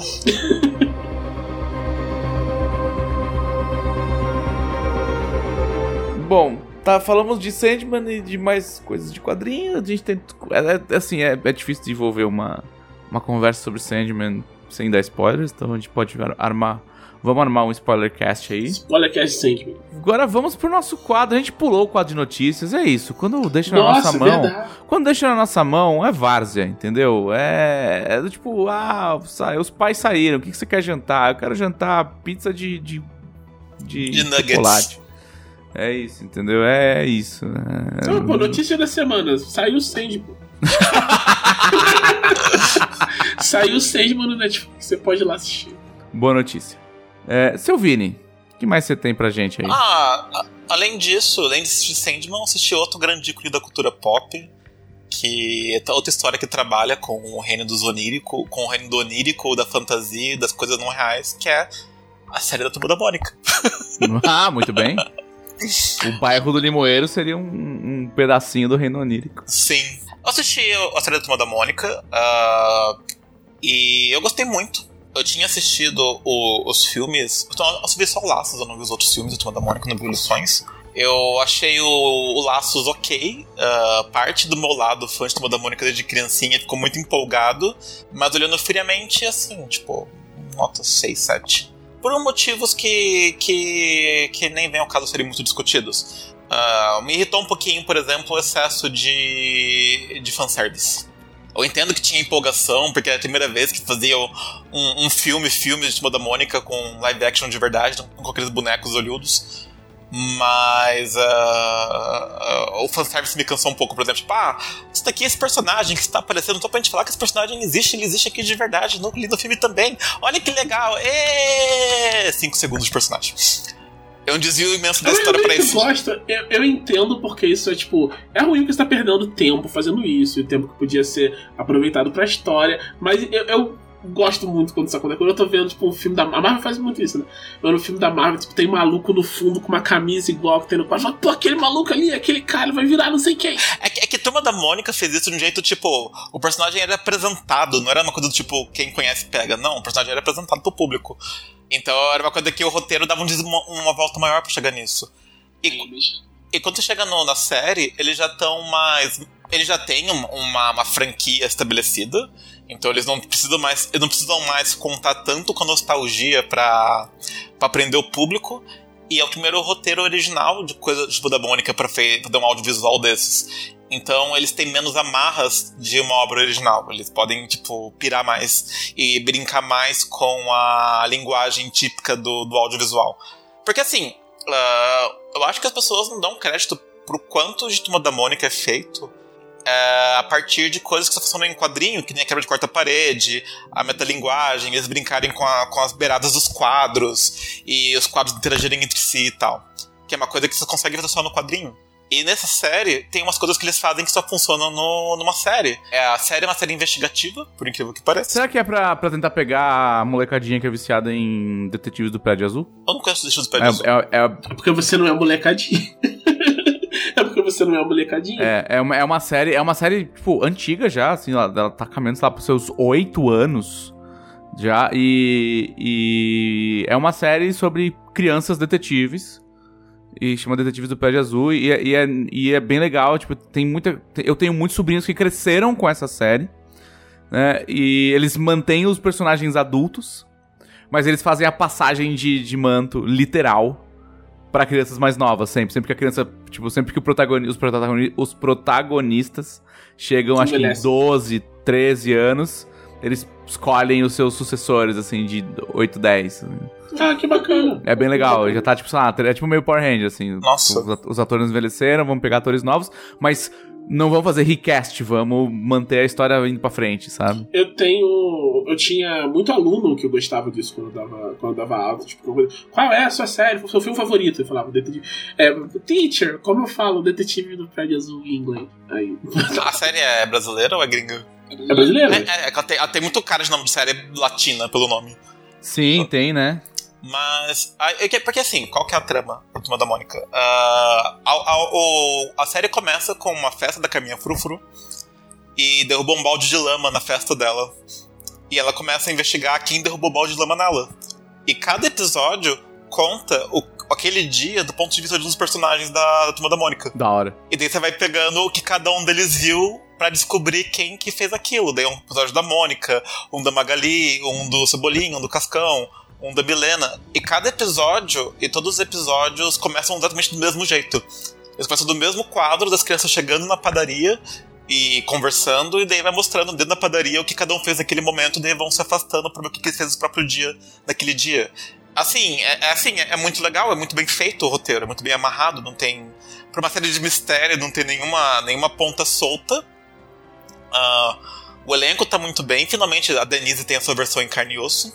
E como a Denise é o melhor personagem do Turma da Mônica, uh, isso é uma coisa que me deixou. A, a Denise é a fofoqueira. É né? a fofoqueira. Ela quer, ela quer estar investigando o crime. Ah, ah muito bem. e a atriz tá fantástica. Uh, e vai contando a história. E o elenco tá bem. A, e a série também tem aquele, aquela pegada do tipo: a gente acompanhou essas crianças nos filmes, elas foram crescendo. E agora são naquele, naquele meio termo, que elas não são exatamente crianças, mas também não são exatamente adolescentes. Tanto que tem uma cena muito boa, que a Magali e a Mônica se juntam, vão no parquinho, delas começam a brincar no balanço, chega uma criança. Moça, não tá um pouco velha para isso. que dó. É tipo a primeira vez que você é chamado de tio. Sim! Por uma criança. Ah, nossa. Isso, isso me destrói todas as vezes, sempre acontece. e, e, o último episódio dá uma mexidinha assim no, no Kokoro. Porque, além disso, tiveram alguns outros problemas de relacionamento entre eles que estão sendo trabalhadas no subtexto até o final, onde isso toma a dianteira. E assim, é, achei muito legal, achei bacana. Foi relativamente barato, porque tem tipo três cenários a série toda. Então achei legal como é eles isso? conseguiram resolver isso. A Mariana Ximenes como mãe da Carminha Frufruta Fantástica, o Marcelo Caruso. Ele faz o Capitão Fave, tá muito bom também. E assim, não, eu recomendo a série. Foi menos infantil do que eu achei que seria. Ela pega uma, uma, umas coisas um pouquinho mais emocionalmente pesadas. É uma série infantil, uma série que funciona para adolescente. É uma série que, se você for ver enquanto adulto, você tem que levar em consideração que aquela série não foi feita para adultos. Mas ela funciona muito bem. São 20 minutos cada episódio, então rapidinho pra assistir tudo. Ah, suave. Ah, que saudade de série. Cara, se tem um bagulho que eu nunca mais vou assistir na minha vida é Stranger Things. Ah, vai tomar no cu duas horas e meia um episódio. Não é um episódio. Não. Isso é um ah, absurdo. Se foder, cara. Isso é um absurdo. Ah, e pra nada. Ah, não, não vou começar a falar mal do Stranger Things, não vou, vou, vou tomar o. Eu vou chamar o, o Caldela pra falar mal do Stranger Things comigo. Stranger Things, eu, eu, dropei na segunda temporada, eu olhei, eu vi a primeira temporada e falei, ah, ok, é, é ok, just ok, só ok. Ah, porque nós dos anos 80. Foda-se os anos 80, eles acabaram, eles Eu estão odeio mortos. os anos 80.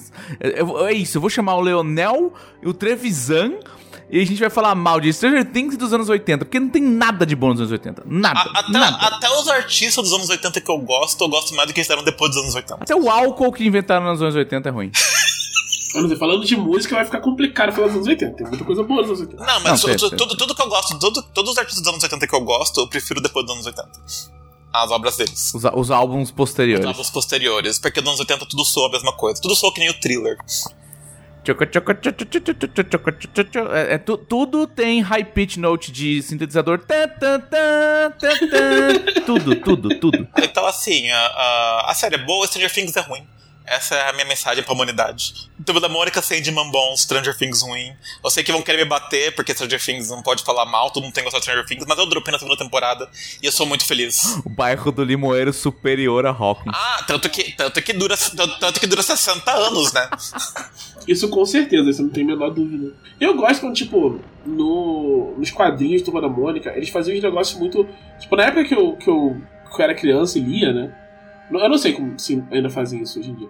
Mas, tipo, na época faziam uns lances muito assim, tipo. É, tem umas coisas muito viagens, tipo, ah, nossa, o Cascão foi pra um reino mágico numa montanha. Tinha, tinha uns bagulho bem tinha doido. um rei e não sei o que. E aí, no, sabe, na edição seguinte, o Cebolinha era capturado por um político corrupto que prendia ele numa pizza. E aí eles tinham que comer. E- e- isso aconteceu, isso eu lembro. É, Isso Tinha umas pira bem da hora. era um político corrupto que botou ele preso numa pizza. E aí, o, o- o final, eles soltavam o cara. O Cebolinha tava preso numa mussarela da pizza. Não, não, Turma da Mônica é uma coisa totalmente viajada. É que eu acho que chegou uma hora que o Maurício falou, ah, vai, escreve qualquer coisa aí, vai. Não, Vai lá, eu, vai. a- a- a- eu amo as histórias onde eles interagem com os desenhistas deles. É maravilhoso, E- que e- ele toma o lápis, assim, é, deixa eu fazer um negócio. E o traço até muda. Sim, porque ele não sabe desenhar, quem sabe desenhar. O Não, não, outro não, não, não digo Muito bom. desenhista, tipo, os desenhistas têm traços mais, mais humanos, menos, menos cartoon do que os personagens. Então Sim, fica, fica sim, muito total. nítido, acho, acho, acho fantástico, acho fantástico. Acho uma vitória da linguagem. Ah, porque não é político que nem Mafalda, mas Mafalda é só aquele quadrinho da Clarina chata, parecendo em prova de português. É, aí vem aquela coisa do tipo. Ah, não, porque a Mafalda pensava. Eu, não, a Mafalda tinha uma vida triste, porque ela, ela vivia, vivia numa época de recessão horrível da, da Argentina e. Era uma criança que sofreu a. que teve que aprender a, a levar as coisas a sério muito rápido. Só pra constar, eu gosto de Mafalda também, eu li Mafalda inteiro, porque o Kino morreu, então agora tem Mafalda inteiro pra ler. O Kino morreu, né? Acho que morreu. Enfim, Mafalda acabou. Ah, e eu li Mafalda inteiro. Mas eu, eu só falo isso pra mim pra encher o saco, porque sempre tem a galera que fala, ah não, Maurício de Souza não é tão politizado. É, mas em termos de narrativa, eu tô falando que é bem mais sofisticado. Quem discorda tá errado. Sim, entendo. O, Ki- o Kino ele é uma coisa meio tipo. Ah, ele quer, ele quer falar de política no quadrinho dele. É, tipo, é, é sobre isso, sabe? É, e uma. Não, não tá. E o Maurício. e o Maurício de Souza era mais um tipo, vou fazer quadrinho pra criança. Vou passar mensagens positivas e explorar aspectos da, da infância e da juventude? Vou. Mas não é o meu objetivo, tá? É, mas é. Bom, eu, eu, eu podia começar um assunto polêmico agora, mas já deu uma hora de, mais de uma hora de podcast. Que é falar que, assim como eu não gosto de Disney, eu não gosto de Turma da Mônica. Mas é. é- mas tudo bem. Você não gosta da Mônica também? Assim, eu não desgosto de Turma da Mônica. Você acha que, ah, você odeia a Turma da Mônica. Não, eu só não me importa. assim, eu não cresci com a Turma da Mônica. Eu, eu cresci com a Turma da Mônica. Eu, hoje em dia eu gosto mais daquela coisa do tipo, coisinha da infância que dá calorzinho do que. do que, tipo, ó, tanto que tipo, eu não assino Turma da Mônica. Muito embora. É, eu tenho, eu tenho zero interesse em ler, é isso. Muito embora o público-alvo da Mônica seja. Não sou eu. Seja crianças em fase de alfabetização e adultos. Exato. Ah, é? Sim, Verdade. os adultos são público-alvo da Mônica, a Turma da Mônica jovem é pra criança.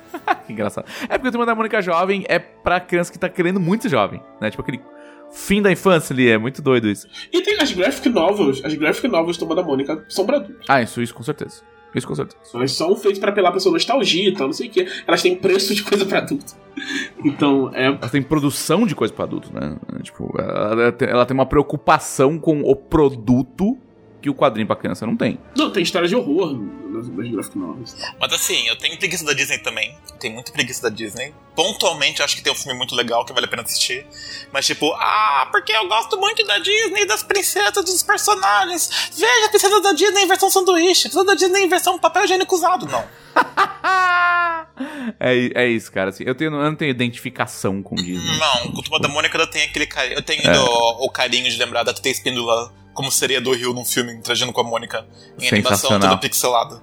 Mas agora não. Eu não gosto de Stranger Things dentro da Disney. Essas são os meus, as, minhas, as minhas polêmicas. Parabéns pela sua contribuição para a humanidade. coisas também que eu não gostava que eu falei no último podcast, que o Trevis até me deu bronca falando que não era pra falar o que, do que eu não gostava.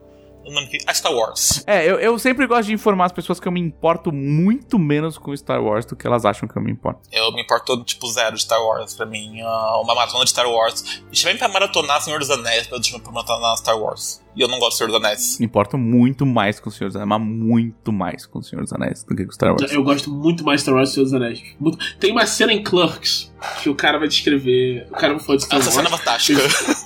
Eu adoro, nossa, eu adoro a cena que o, o, eles começam a discutir Star Wars. Eles querem, vou mostrar aqui os filmes de, Star- de Senhor dos Anéis pra você. Ele começa a andar. Aí, primeiro filme, aí tá ele andando. Segundo filme, aí tá ele andando. Terceiro filme, ele anda, para, tira um anel do bolso, joga, continua andando. Acabou. São três filmes cheios de andando. o que eu mais gosto de Senhor dos Anéis é que todos os vilões de Senhor dos Anéis morrem, tipo, eles tropeçam uma casca de banana fora de cena e morrem. É isso, é incrível. Não tem nada a ver com os, com os heróis. Ah, então o Sauron acordou aquele dia, engasgou com uma asinha de frango e morreu. Fim. A Terra-média está salva. Eu tô com um pouco de medo dessa série da HBO, porque ela vai querer mostrar umas pancadarias da, da Primeira Guerra, né? Aí, não sei. Ah, eu, eu, Mas se mostrar também, tudo bem. eu tô com preguiça da série da HBO. Eu acho que é meio cedo pra dar um reboot de Senhor dos Anéis. Assim, ah, porque a HBO anunciou como se fosse fazer uma versão super adulta do Senhor dos Anéis. Eu fico pensando, ai, gente, Tolkien era um senhorzinho conservador. É, ele gostava de escrever uns negócios de fantasia padrão, assim. Deixa Precisa ele. chutar o pau da barraca, vai arrumar Ele o tal. é a fantasia padrão, basicamente. Imagina, Tom Bombadil fazendo orgia. Eu não quero ver isso. Não, é. É, não, é que não vai ter, né? Porque é, é- ela é baseada na, na, na, na Guerra dos Anéis. Tipo, quando o Sauron for Ah, mas o shows, Tom Bombadil tá aí desde sempre, né? Se eles quiserem É botar o Tom verdade. Bombadil fazendo orgia, eles vão botar, cara. Vamos botar. Vai tá vamos- lá. É só algum, algum executivo decidir que isso é uma coisa boa. Eu acho muito triste, porque tem uma coisa muito boa que é a orgia, e uma coisa muito ruim que é Tom Bombadil. Chega. Depois dessa eu vou passar, vou tirar o teu bastãozinho de fala.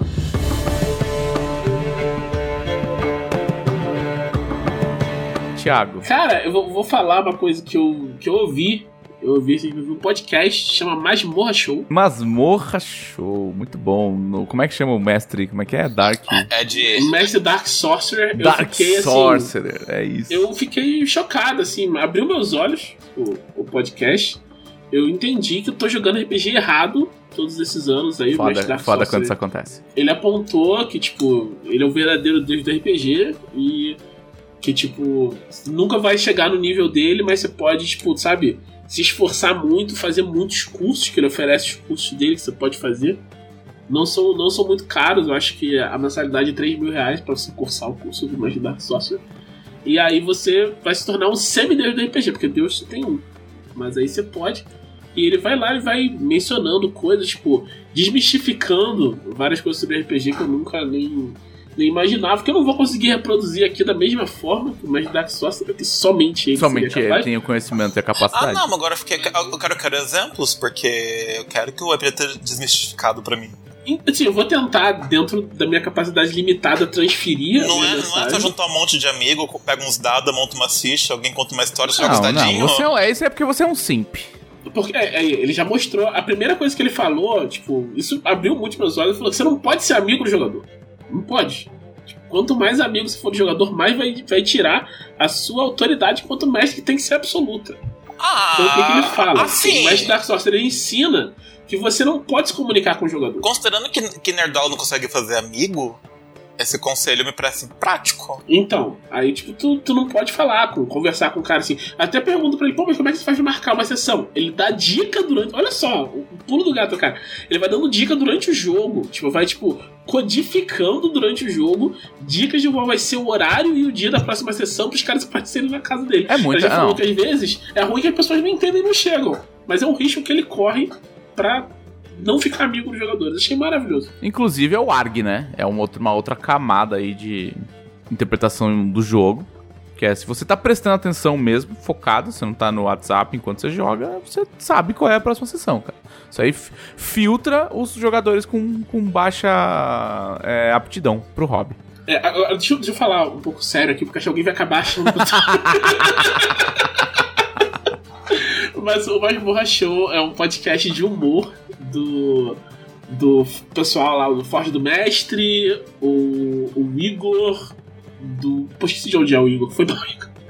E o, o Lobo Loss, e eles fazem assim, pegam os personagens, eles, tipo, é, fazem, tipo, dando péssimos conselhos de, de RPG, tipo, falando sempre in character e tal, não sei o quê.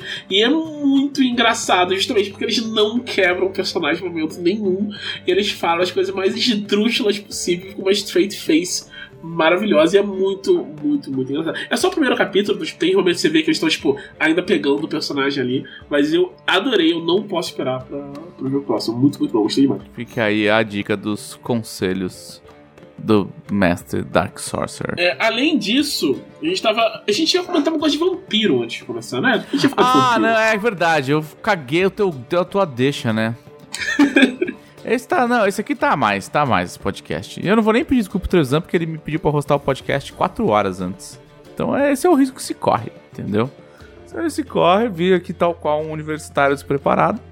Entrei no clima de universidade do nosso papo inicial e tô fazendo como se eu estivesse fazendo uma prova de teoria da comunicação 3. O, o nosso erro foi papo inicial. O papo inicial ter caído na universidade. É, ativou, o ativou coisas no nosso cérebro. Elas estão lá. A gente sabe que elas estão, elas sabe. Determinou o rumo desse podcast de uma forma que não podia ser prevista. Então, Thiago, para de falar. Sou eu agora. Então sou eu. Tá bom. Então sou eu. Além de Sandman, eu fiz duas coisas. Fiz duas coisas. Então, coisas que eu assisti, porque é isso que a gente faz, aparentemente. Todo mundo só assiste. Ninguém lê nada. Um bando de incultos. A gente não lê, a gente só assiste eu coisas. li, mas é spoiler. É, então, tem esse problema também. é, mas então, e aí, eu assisti, além de Sandman, eu assisti duas coisas muito interessantes. Quer dizer, uma muito interessante e outra menos. Eu assisti um documentário de três episódios, olha que coisa, olha que benção. São três episódios de 45, 50 minutos. Que é sobre o Woodstock de 1999. Teve Woodstock no feito. Exatamente, Thiago. O bagulho chama Trainwreck. Tá? Numa tradução livre, seria tipo descaralhada. Ah, E ele conta que teve esse Woodstock em 1999 que eu nem lembrava. Acho que não chegou em mim, assim. Tipo, eu já tinha 12 anos, não era uma, sei lá, já ouvi as bandas que tocaram lá, assim. E ele foi numa, numa cidade chamada Roma. Momento Roma. No, no estado de Nova York. E ele foi numa base aérea descomissionada do- dos Estados Unidos. Cercada por muro blindado, tá ligado? Jesus. tudo errado. E, e, tipo, e já tinha tido um Woodstock em 94, que foi uma merda. Que só choveu, todo mundo ficou na- cagado na lama, que começou a cair os muros do, do lugar que eles cercaram, e a galera começou a entrar de graça, deu um preço do caralho.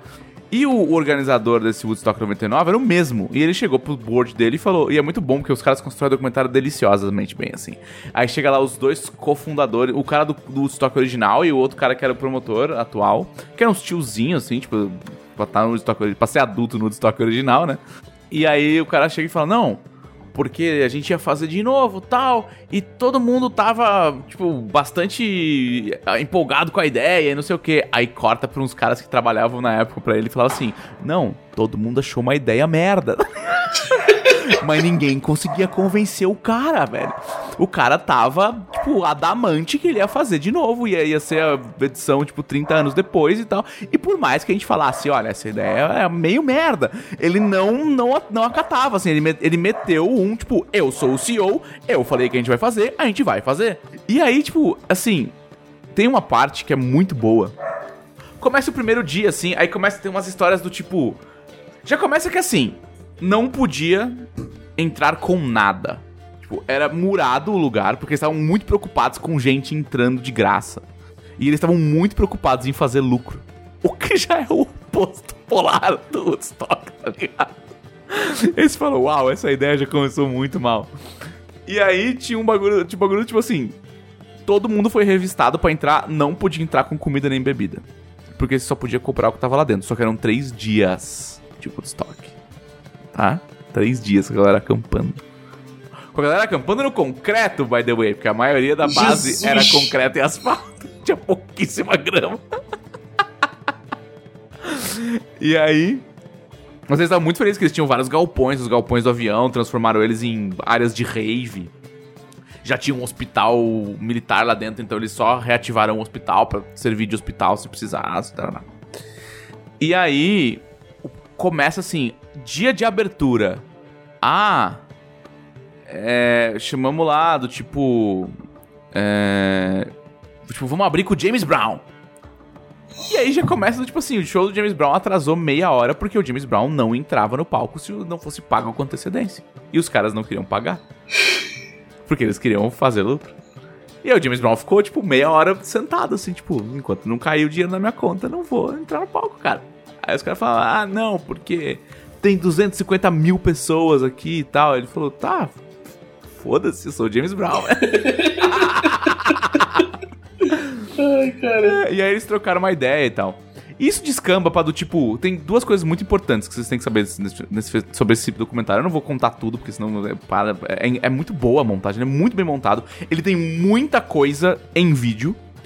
Um, porque muita gente estava lá com câmeras. Porque foi a- o boom da, da câmera. é, da câmera portátil, né? Da câmera de filme. de, de, de vídeo portátil.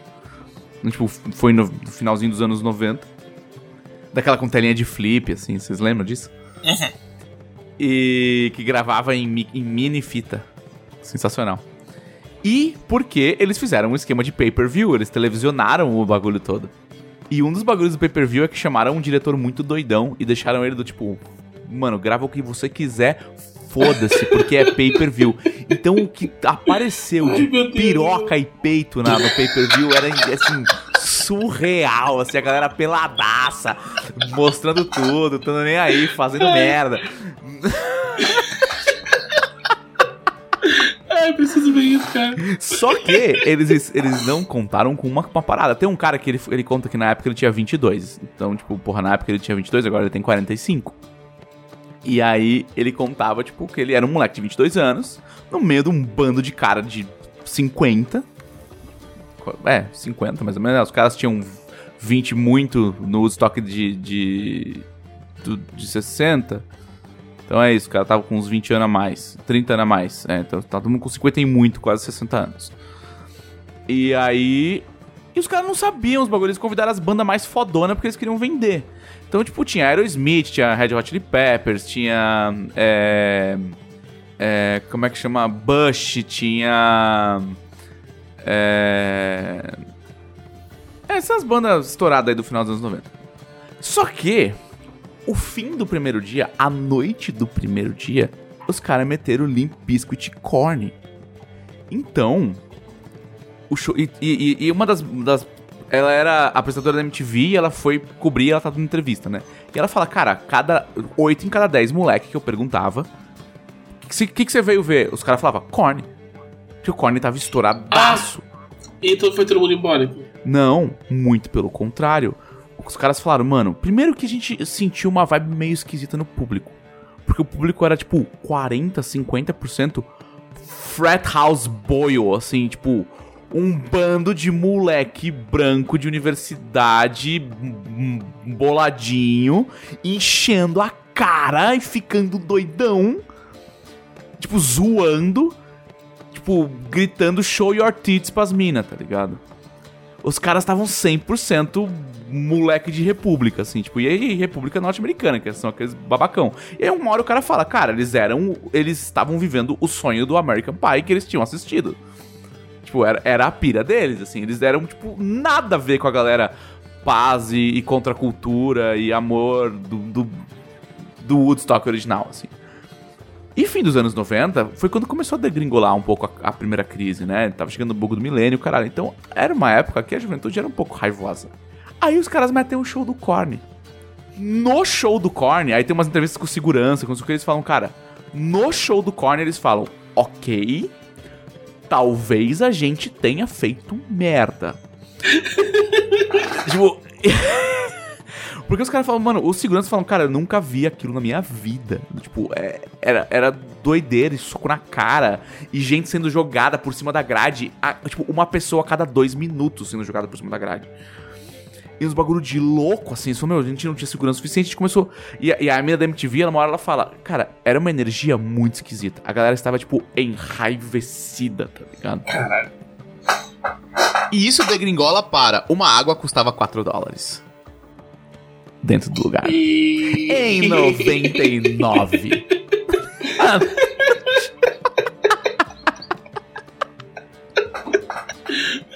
meu Deus do céu. Uma garrafa de água custava 4 dólares. Estava fazendo 36 graus no verão. E uma garrafa de água custava 4 dólares. E a galera começou a ficar puta. E ficar puta. E aí veio o show do Limp Bizkit. E aí vem o show do Offspring. e aí, chega uma hora, a galera quer falar: Quer saber? Foda-se essa merda então! E aí eles começaram a depredar o bagulho. Virou, tipo, campo aberto, assim, tipo, pancadaria. Derrubaram, derrubaram o palco, derrubaram o sistema de som, botaram fogo nas coisas, viraram carro. Tipo, virou loucura Meu generalizada começa o documentário com uma galera fazendo. fazendo. postando as notícias da época, né? Tal, e tipo, carro de polícia e bombeiro. E aí um dos caras vira e fala assim: Porra, isso aqui é Nova York isso aqui é a Bósnia? tipo, é nesse nível, assim, tipo, a. a filmagem de caos e destruição. assim. Mas teve os outros dias ou ficou só o primeiro dia? Não, teve, teve os três. A, a, a merda, a merda fudeu mesmo no terceiro. São, são tipo, os, os três. Os três episódios são, tipo, o começo, o primeiro dia, aí o segundo dia, o terceiro dia e a bosta, assim, sabe? É muito bom, é muito bom. É, eu acho que se procurar pro Woodstock vai aparecer tal, mas o, o, o documentário mesmo chama Trainwreck. Eu, eu tinha visto a- o anúncio do documentário, mas é. Eu não me importo com a história de Woodstock, então não parei pra ver. Agora eu quero ver. Obrigado, Cara, é muito bom, cara, porque, tipo, é uma decadência da juventude americana dos anos 90, assim, tipo, muito, muito deliciosa de assistir, assim. É, o bagulho vai pra uma merda muito rápido. E, assim, o jeito que eles montaram é muito bom, porque tem muita entrevista com a galera. E tem muita filmagem da- do negócio acontecendo, tá ligado? O, o- o- humor é uma coisa que você tá colocando que tem no documentário também. Porque o documentário ainda se der piada com isso, eu vou gostar mais ainda dele. Não, tipo, o documentário é feito por um cara que foi. Ele tinha 22 anos, ele era, ele tinha acabado de sair da faculdade de jornalismo. E ele tava lá, então ele foi, ele depois, depois ele correu atrás das pessoas, tal. Então tem muita muita gente, muita imagem da, da galera em 99 falando do negócio e da galera em 2020 falando de como foi, tá ligado? Nossa, maravilhoso. E, e ele vai montando a escala. Eu, todo mundo começa a falar assim: então, aí aconteceu essa parada. E aí a gente pensou: vai dar merda isso aí, tá ligado? Só que ninguém fez nada. E, aí, tipo, vai indo assim. É muito bom, é muito bom. Cara, documentário de evento que dá errado, pra mim, já é um gênero, assim. Depois do Fire Festival, qualquer coisa que eu encontro que é assim, tipo, tem um negócio, era um evento, deu errado, eu quero saber mais, sabe? Ai, Teve, sensacional. teve um negócio lá do evento lá. Eu, eu, eu só não vi o documentário disso ainda. Se tiver no documentário, eu quero ver. Do negócio dos caras do Tumblr, que fizeram uma convenção do Tumblr que deu tudo errado. Ai, eu vi só as crer. fotos e o texto, achei maravilhoso. Tudo que eu vejo sobre isso. Assim, é, é um Schadenfreude. Isso talvez me leve pro inferno, sim. Sim. Mas eu acho muito divertido. Cara, eu, eu eu, tô. acho muito bom. Eu tô, tipo, sofrendo pra alguém fazer um documentário sobre aquela, aquele bando de crypto bro que comprou um navio achando que eles iam conseguir fundar uma nação. É incrível essa história. Eu quero Eu- eu muito que alguém faça esse documentário. artigo, eu li um artigo sobre isso e o artigo eu dobrava de rir. O artigo é totalmente sério, totalmente straight faced e eu tipo dobrando de rir do nível de coisa absurda que os caras fizeram. Eu quero muito Nossa. que alguém faça esse documentário. Muito. Por favor, façam esse documentário. E a outra coisa que eu fiz foi assistir uns anime random. Eu faço isso de vez em quando. Aí tinha lá um. E aí eu, eu notei, cara, que quando é que começou essa retoma. Quando é que Vampiro ficou legal de novo? Porque, tipo, você abre lá, tem um não sei o que lá da Jäger. Você falou que você, você gosta desse aí, como é que é? E- É esse é Sirius the Jaeger. é, eu- eu- assim, é, é um anime bem Ele é anime meio, é meio B. antigo, né? Ele é meio antigo. É, e é um anime bem anime B, porque ele começa com Somos caçadores de vampiros e termina com Loucura, loucura. E é isso aí. Acho que era uma época que todo anime queria ser um pouquinho Evangelion, assim, sabe? Isso.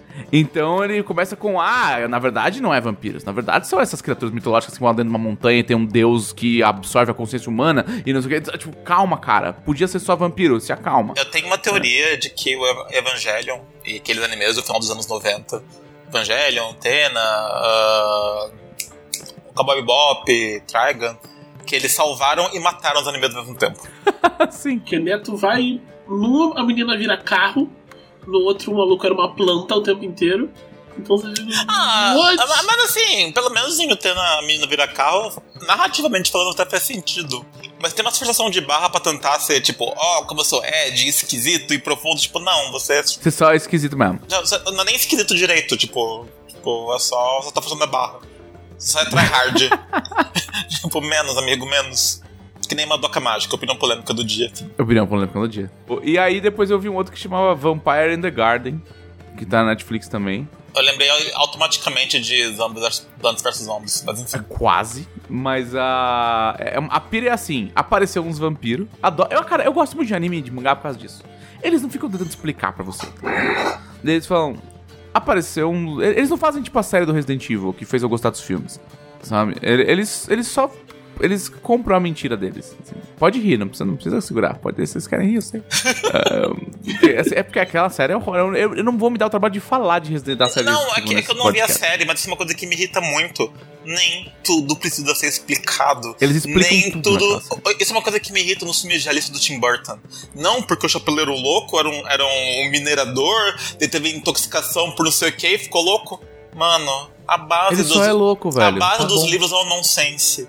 Por que você tá dando nem sentido pro meu nonsense? A graça é não ter sentido. Mas aí, o- o- rapidamente, o Vampire in the Garden é. Apareceu uns vampiros, eles tinham que comer humano. É isso, Certo. tá? E aí eles atacavam à noite e tal. E eles eram. E eles. Eles. É, pra caçar os humanos a, a- a- a- com mais eficiência, eles se tornaram muito bons em ecolocalização, que é uma- um traço de morcego deles ali. Então os humanos tiveram que. Os, os poucos povoados humanos que sobraram tiveram que banir coisas, tipo. é, eles baniram música. Tipo, não pode música mais. Porque música faz barulho e barulho chama vampiro. É, tem que ficar quietinho. Mas o anime em si se passa, tipo, séculos depois, num bastião armamentado, tá ligado? Tipo, uma imensa cidade murada que tem canhões de luz espalhados por todos os lados. Tipo, o bagulho é uma rave. Ela é super industrializada, porque eles ficam fabricando armas o tempo inteiro pra lutar contra os vampiros. Mas lá não pode música. Oxi. Eu falo, não, não é como se os vampiros não soubessem onde vocês estão. Talvez eles consigam ver os milhares de canhões de luz enormes que vocês mantêm aceso à noite, tá ligado? Não, e assim, se os vampiros atacam à noite, por que que não pode música de dia? É, e aí tipo, tem, tem. É, sei lá, cara. Então, são, é, são, é, é- é- são alguns poucos animes que eles, eles passam da linha do. Ah, não vou explicar nada. Do tipo, não vou explicar nada, mas isso tem que fazer sentido. assim. E aí a série é sobre uma menina que ela não quer ser soldado, mas a, mas a mãe dela é uma general fodida. E aí ela foge e aí ela encontra uma vampira que não quer comer humanos. E aí elas ficam Eu amiguinhas. acho uma pena não ser uma menina que queria ser música. Eu tava pensando já que, tipo, esse ia ser o Então ela não plot. sabe o que é música. Inclusive, ela é atacada por um vampiro, porque eles têm um esquema que, tipo, ah, se o vampiro não come humanos o suficiente. O vampiro precisa comer sangue humano pra se manter humano, pra se manter uma criatura, tipo, Ah, senão ele vira uma consciente. fera. Senão ele vira uma fera, exato. Certo. E aí tem os vampiros que não conseguem comer humano o tempo todo, porque não tem humano disponível mais. E aí eles, eles acabam atacando mais e eles lidam mais com esses vampiros fera. E aí o, ela encontra uma caixinha de música e, e ela fica maravilhada tal. E aí é muito doido, porque elas estão no meio da fucking. Cara, a cidade parece Midgar, assim, de Final Fantasy VII, sabe? Tipo, é gigântula, é toda industrializada, não deve fazer um barulho do caralho morar naquela cidade. E a mãe dela fica putaça com ela porque ela tem uma caixinha de música no quarto dela, tá ligado? E os vampiros comeram os pássaros? Sei lá, cara, eu não fui muito pra frente nisso. Eu, eu não- assim, a, a parte boa é que a minha namorada também odeia qualquer coisa de vampiro. Então, a gente, então coisa de vampiro não vai muito pra frente aqui na nossa Eu, casa. eu gosto de coisa de vampiro, mas. Coisas, sei lá, bem feitas de vampiro. Diferente disso daí que você tá falando, tá? Do Castlevania. Que tem uma temporada Pois é. boa, duas temporadas médias, uma temporada horrível, que é a última. Que é tipo, temporada mediana, mediana, dentro temporada bem boa. Tu fala, nossa, vai ficar bom. Dentro temporada assim, trouxa e dá um tapa na sua cara, deixa, mija na sua cara fica no chão. Eu não vi essa última do, do Castlevania. Ela deu uma derrubada, deu uma, caiu a bola um pouco. É. A anterior é muito boa, tu fica, nossa, eles conseguiram levantar a série de- depois da última, tipo, ah, trouxão, toma essa, deixa derruba, te taca de um. Tô, tô afim de assistir a do, a do Richard. Porque a, a É, parte do Richard é bem legal. É. A próxima eu com certeza vou ver na estreia, assim. Essa já tá marcado. Eu ia falar que tá marcado no calendário, mas não tá, porque nem data tem. Mas eu vou, eu vou ver assim que sair. Foi né? anúncio do anúncio. É, teve uma rolou anúncio do anúncio. Mostrou assim, tem esse cara aqui, acabou. Gritou o nome dele, é isso. Thiago, você queria o meu gancho sobre vampiros. Por que você queria o meu gancho então, sobre vampiros? sobre, sobre vampiros, tem, tem um RPG sobre vampiros bem interessante. Vampira Máscara? Chama. Não, bom. Chama Janchi. Ai, maldade, Thiago. Não, não, vamp- é, vampiro é legal, vampiro é legal, eu tô brincando. Mas Jiangxi, ele é. tem. é, Ele usa. É, é até meio. Tipo, a gente chama de vampiro, né? Porque é, ele, ele usa isso até na, na construção, o nome é Jiangxi Blood the Banquet Hall. Então, tipo, ele usa a coisa do sangue tal, não sei o que, a parte como ele constrói as coisas. Mas essas criaturas, os Jiangxi, eles não são exatamente vampiros, né? Tipo, não são a mesma coisa do mito europeu do vampiro como a gente entende, né? São, tipo, um, um mito do leste asiático que é, é um tipo de morto-vivo que salta, né? Tipo, ele sai da, da tumba e salta atrás do- dos outros, ataca as pessoas à noite, não necessariamente bebe sangue. Mas o, o, o jogo, apesar do, do título, ele não é exatamente sobre essas criaturas, né? Ele é um jogo sobre, sobre família, sobre uma família específica, né? Você, o, o, o jogo, os jogadores jogam com essa família, que são imigrantes, eles já estão na terra de destino, que tipo, pode ser nos Estados Unidos ou pode não ser, né? Só tipo, é um outro lugar, é um lugar que está recebendo. Assim, não necessariamente vem do, do leste asiático também, a família, né? É só uma família imigrante. Essa família imigrante chega nesse lugar e eles estão se adaptando à cultura, estão morando lá, tem os conflitos normais de uma família e eles administram um negócio. Esse negócio é um restaurante. Eles têm restaurante e o, o jogo é dividido em duas fases. Né? A fase durante o dia, que é tipo lidar com o restaurante. Então, tipo, você vai jogar eventos que vão acontecer durante o dia, tipo, coisas que vão acontecer durante o restaurante. É, cada pessoa vai ter suas coisas que vai querer fazer durante o dia, né? Cada personagem tem seus anseios e desejos. E você vai fazendo isso. E as relações dos personagens vão se formando a partir daí, né? Então, tipo, você pode brigar com o irmão, você pode, tipo, é, sentir ressentido, voltar ao ressentimento antigo com o pai ou tio. Isso vai acontecendo nessa fase, né? E aí chega a fase da noite, que é quando os mortos-vivos atacam. Os mortos-vivos atacam o, o restaurante de alguma forma. Tem várias formas que eles podem afetar. E aí você usa no jogo, né, essas relações, né, esse é o combustível que você usa para enfrentar os mortos-vivos. Você não usa isso pra poderes, sabe? Você não é, tipo, um, um feiticeiro, um caçador de vampiro. Você é um funcionário de restaurante. Então, tipo, pra enfrentar o morto-vivo, você precisa usar todos os recursos que você tem. Então, tipo, é questão de trabalho em equipe, planeja... planejamento é difícil, porque você não sabe que o morto-vivo vai atacar, né? Você é só um cara. Mas aí é uma questão tipo, da família se unir pra conseguir enfrentar esse desafio maior que eles e tal. E é tudo metáfora, né? Tipo, é tudo metáfora de como imigrantes lidam com problemas, não sei o quê. Tipo, não importa quanto você planeje, ah, poderes acima do seu controle podem te afetar e tal. Que só dentro da união você vai poder enfrentar. Não é, só- não é necessariamente sobre família, sobre comunidade. E é uma coisa muito.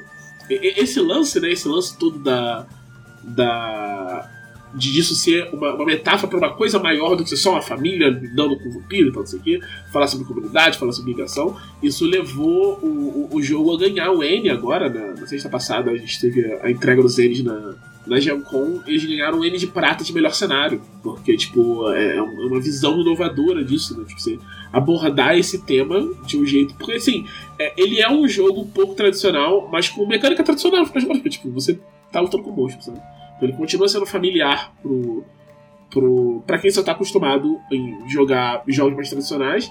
E ele tem. É um, é um livro muito bonito, tem tipo, valores de produção. Ele foi indicado pro ele de melhor, melhor em valores de produção também, porque ele é todo bonitão, diagramação interessante e tal, não sei o que. Tem uma equipe muito grande de, de autores, também coisa rara em, livro independente. geral, Não é naquele lance que, tipo, é um cara que escreveu e, tipo, outro cara que foi lá e, e revisou só. Tipo, tem uma galera, uma equipe de mais de 10 autores que passaram, tipo, passaram por um monte de consultor de, de cultura, de leitura sensível e tal.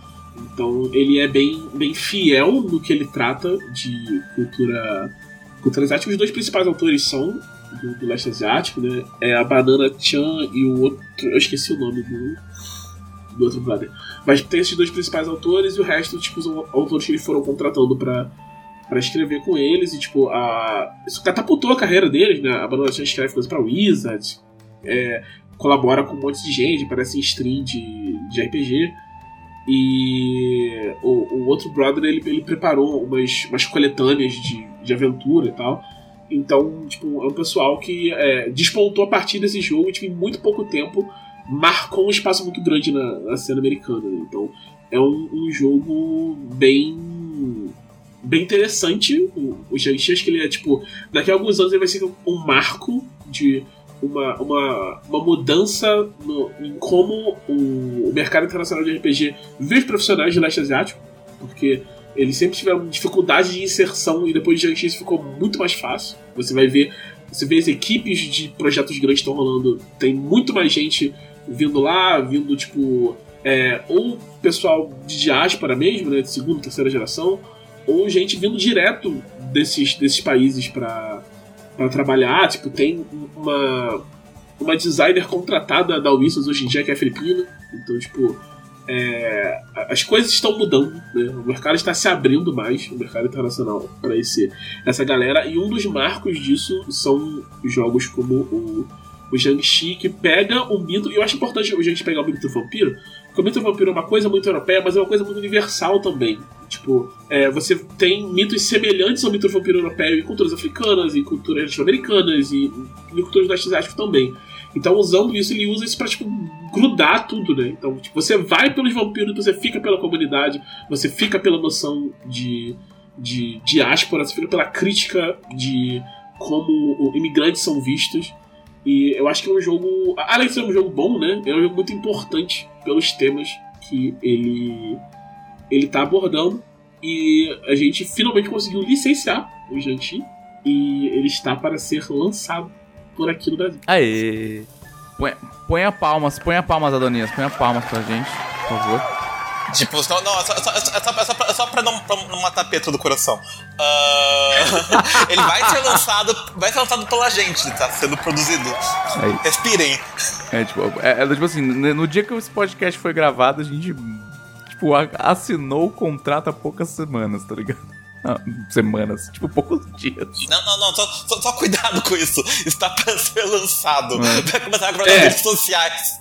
Ele Daqui a bastante tempo. É, ele vai, ele vai oficialmente começar a tradução, é isso. Está no começo do processo. E, e isso, isso, tudo que você falou me fez pensar duas coisas. Um, preciso de um RPG de caso de família. Dois, eu quero muito jogar isso. Né, cara? Sim, dá muita vontade de jogar. Aí, ó, ó vou, vou, soltar a ideia aqui no ar, espero que os deuses do, do, dos programas da Jumbo ouçam, seja onde, onde eles estiverem, né, dela. Né? Uh, se tiver uma mesa disso, me coloquem. Bom, a gente, a gente precisa ter mais mesas de outros produtos da casa. Okay, preciso estar numa mesa disso, na mesa de 3D Victory. São as Perfeito. minhas exigências. São suas demandas. as minhas demandas. E, e 500 folhas brancas.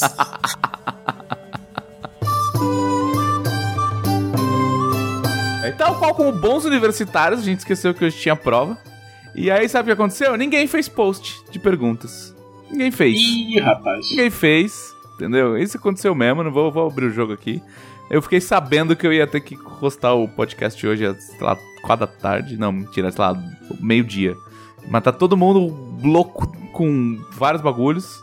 Ordem Paranormal, Jiangxi, outros produtos licenciados que a gente não pode falar ainda porque acabaram de fechar o contrato também. Eu só digo assim, vai faltar espaço de stand na Comic Con. Vai. Pra tanta coisa que a gente vai levar. Eu quero dar um spoiler também, já que o Thiago deu um spoiler. Dá spoiler. Vamos ir. Ó, a gente vai agraciar as pessoas com spoilers, então, já que a gente fracassou na missão das perguntas. Semana passada eu terminei de revisar Era das Arcas Volume 1, a primeira light novel de 3DT Victory, escrito por Marcelo Cassari e Marcelo Alban. E eu atrapalhei muito o trabalho aqui no Jambô porque eu começava a rir no meio da revisão. sério, sério, tá, tá, tá muito bom, tá hilário, tá bem escrito. O Agatha é um, um puta personagem e a galera vai curtir. E tem um, um, uns, uns, uns fanservices ligeirinhos ali no meio, algumas pessoas foram homenageadas, tá bem legal. Esse, esse já pode dizer que vai lançar em breve. Não, sim, isso aí eu fiz a revisão final, já tá diagramado, já tudo prontinho, eu só tava, tipo, vendo se tava algo, algo errado na última edição. Então, a gente deve lançar em setembro. Isso não é tanto spoiler, porque vai ser na Dragão no desse mês. Ah, mas já é spoiler, pô. Já é É um spoiler. spoilerzinho. O dragão desse mês tá longe ainda. Sim, verdade. E você dela, tem um spoiler pra gente? Eu tenho um spoiler, eu tenho um spoiler pra dizer que eu recebi do seu Guilherme Desvalde a última parte, última parte do Ordem Paranormal. Oh. Pra, pra revisão final também, que foi pra gráfica. Oh. As lágrimas dos Selbinhos encherão os mares. Pois é. Então estamos muito perto do livro físico. Muito perto. Ele tá aqui, ó. Não, mentira. Tá quase aí, cara. Tá quase aí. Ah, isso é uma coisa muito. As pessoas não sabem, mas aqui a, a Jambô está diretamente ou indiretamente. A equipe toda tá respirando. A Ordem Paranormal faz meses. Faz, faz meses. Todo mundo bem em cima. Tá, tá, tá. A galera, ah, porque vocês não estão fazendo. Cara, a gente tá fazendo um bilhão de coisas.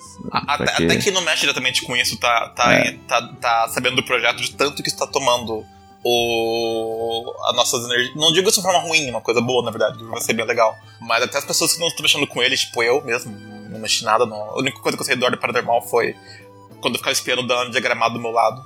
É, mas ainda assim, tipo, todo mundo da editora tá respirando Ordem Paranormal. E assim, novidades pra essa próxima dragão, tá? Sobre Ordem Paranormal. Tá? Opa. Tá bom? Já que, ó, conselheiros vão saber primeiro, porque a gente vai soltar spoiler no grupo. Né? Então, só pra manter a tradição, quem são os conselheiros da Dragão Brasil, Thiago?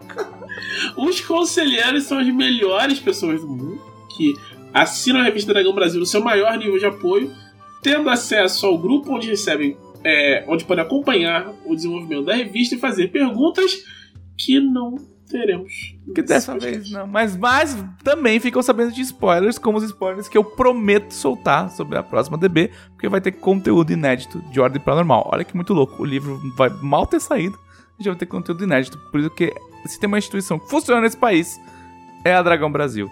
Uma coisa, uma coisa que a gente pode fazer é aproveitar, acabar o podcast lá, soltar esses spoilers lá, para os conselheiros saberem antes do, do podcast pro ar. Te- Meia-noite eu te conto. À meia-noite te contarei um segredo. Recados finais, seu Thiago Rosa? Ah, ah, né, eu tenho um recado final. A gente tá falando de vampiro. É, hoje começou o financiamento coletivo de um quadrinho de vampiro. Olha lá. Que é o Crônicas de Mirabellen, o Clã. Que Ia é ficar feio, ia de- ficar feio se você errasse esse, nome do quadrinho. Não, pô, né? É um quadrinho de roteiro da, da minha namorada, Clarice, e de uma amiga nossa, a, a Isa, e com arte de, do mesmo autor de Pillow Talks, que é Levi. Então, eu- as artes estão muito bonitas, a história é bem legal. Se você gosta de vampiros, você dá um pulo lá no Catarse, catarse.me barra oclã, e você vê lá, tem vários níveis de apoio, tem nível de apoio pra buscar Tá só bem no bonito. CXP, e é isso. Recados finais, seu Vini. Ah, aguardem muitas e muitas e muitas e muitas e muitas novidades. A gente tá esperando um segundo semestre para ser mais animado do que o primeiro. Ah, além da graphic novel do. Perdão, da light novel do Marcelo Cassaro com o Marcelo Alban, nós finalmente teremos o Dragon Age 2, Romance 2 Dragon Age, também traduzido pela, pela Clarice. Ah, nós teremos novidades de Dritz, novidades de Dragonlance. Nós teremos novidades de livros-jogos, livros-jogos inéditos, livros-jogos da, da, da Fighting Fantasy, que não são da Fighting Fantasy, e mais muitas outras coisas. Todo mundo tá trabalhando bastante pra, pra deixar vocês bem ocupados nos próximos seis meses. Não seis, né? que A gente tá em agosto. Os próximos cinco meses e pouquinho. Quatro meses e pouquinho. Enfim, eu não sei matemática. Não sou da equipe de game design. Assine a Dragão Brasil. Você pode assinar a revista em dragãobrasil.com.br. A revista chega todos os meses no seu e-mail por. Que, mais de 100 páginas? Mas sem geralmente, fazer né? geralmente. Né? Mais de 100 páginas de conteúdo de RPG e cultura nerd. Muito conteúdo original, principalmente dos RPGs da casa, né? Coisa de Tormenta 20, coisa de Ordem Paranormal, coisa de 3DT e coisas pra outros sistemas legais também, não só os nossos, mas principalmente os nossos, né? Que é Mutantes e Malfeitores e Sistema Age e, e todos os nossos parceiros internacionais e nacionais Além de que produzem conteúdo. desenhos, contos, ah, quadrinhos. Califórnia está, está lá ainda comendo pau. Vejam como, como o Califórnia vai cair. O pau tá atorando em Califórnia. Mas é. É isso. Se você gosta de RPG e ouve esse podcast e não assina Dragão, o que você tá fazendo, cara? O que é isso, cara? O que você tá fazendo com a sua vida? Não, não, não faça isso. Este foi o podcast Universidade Dragão Brasil, a maior revista de RPG e cultura nerd do país. Até semana que vem!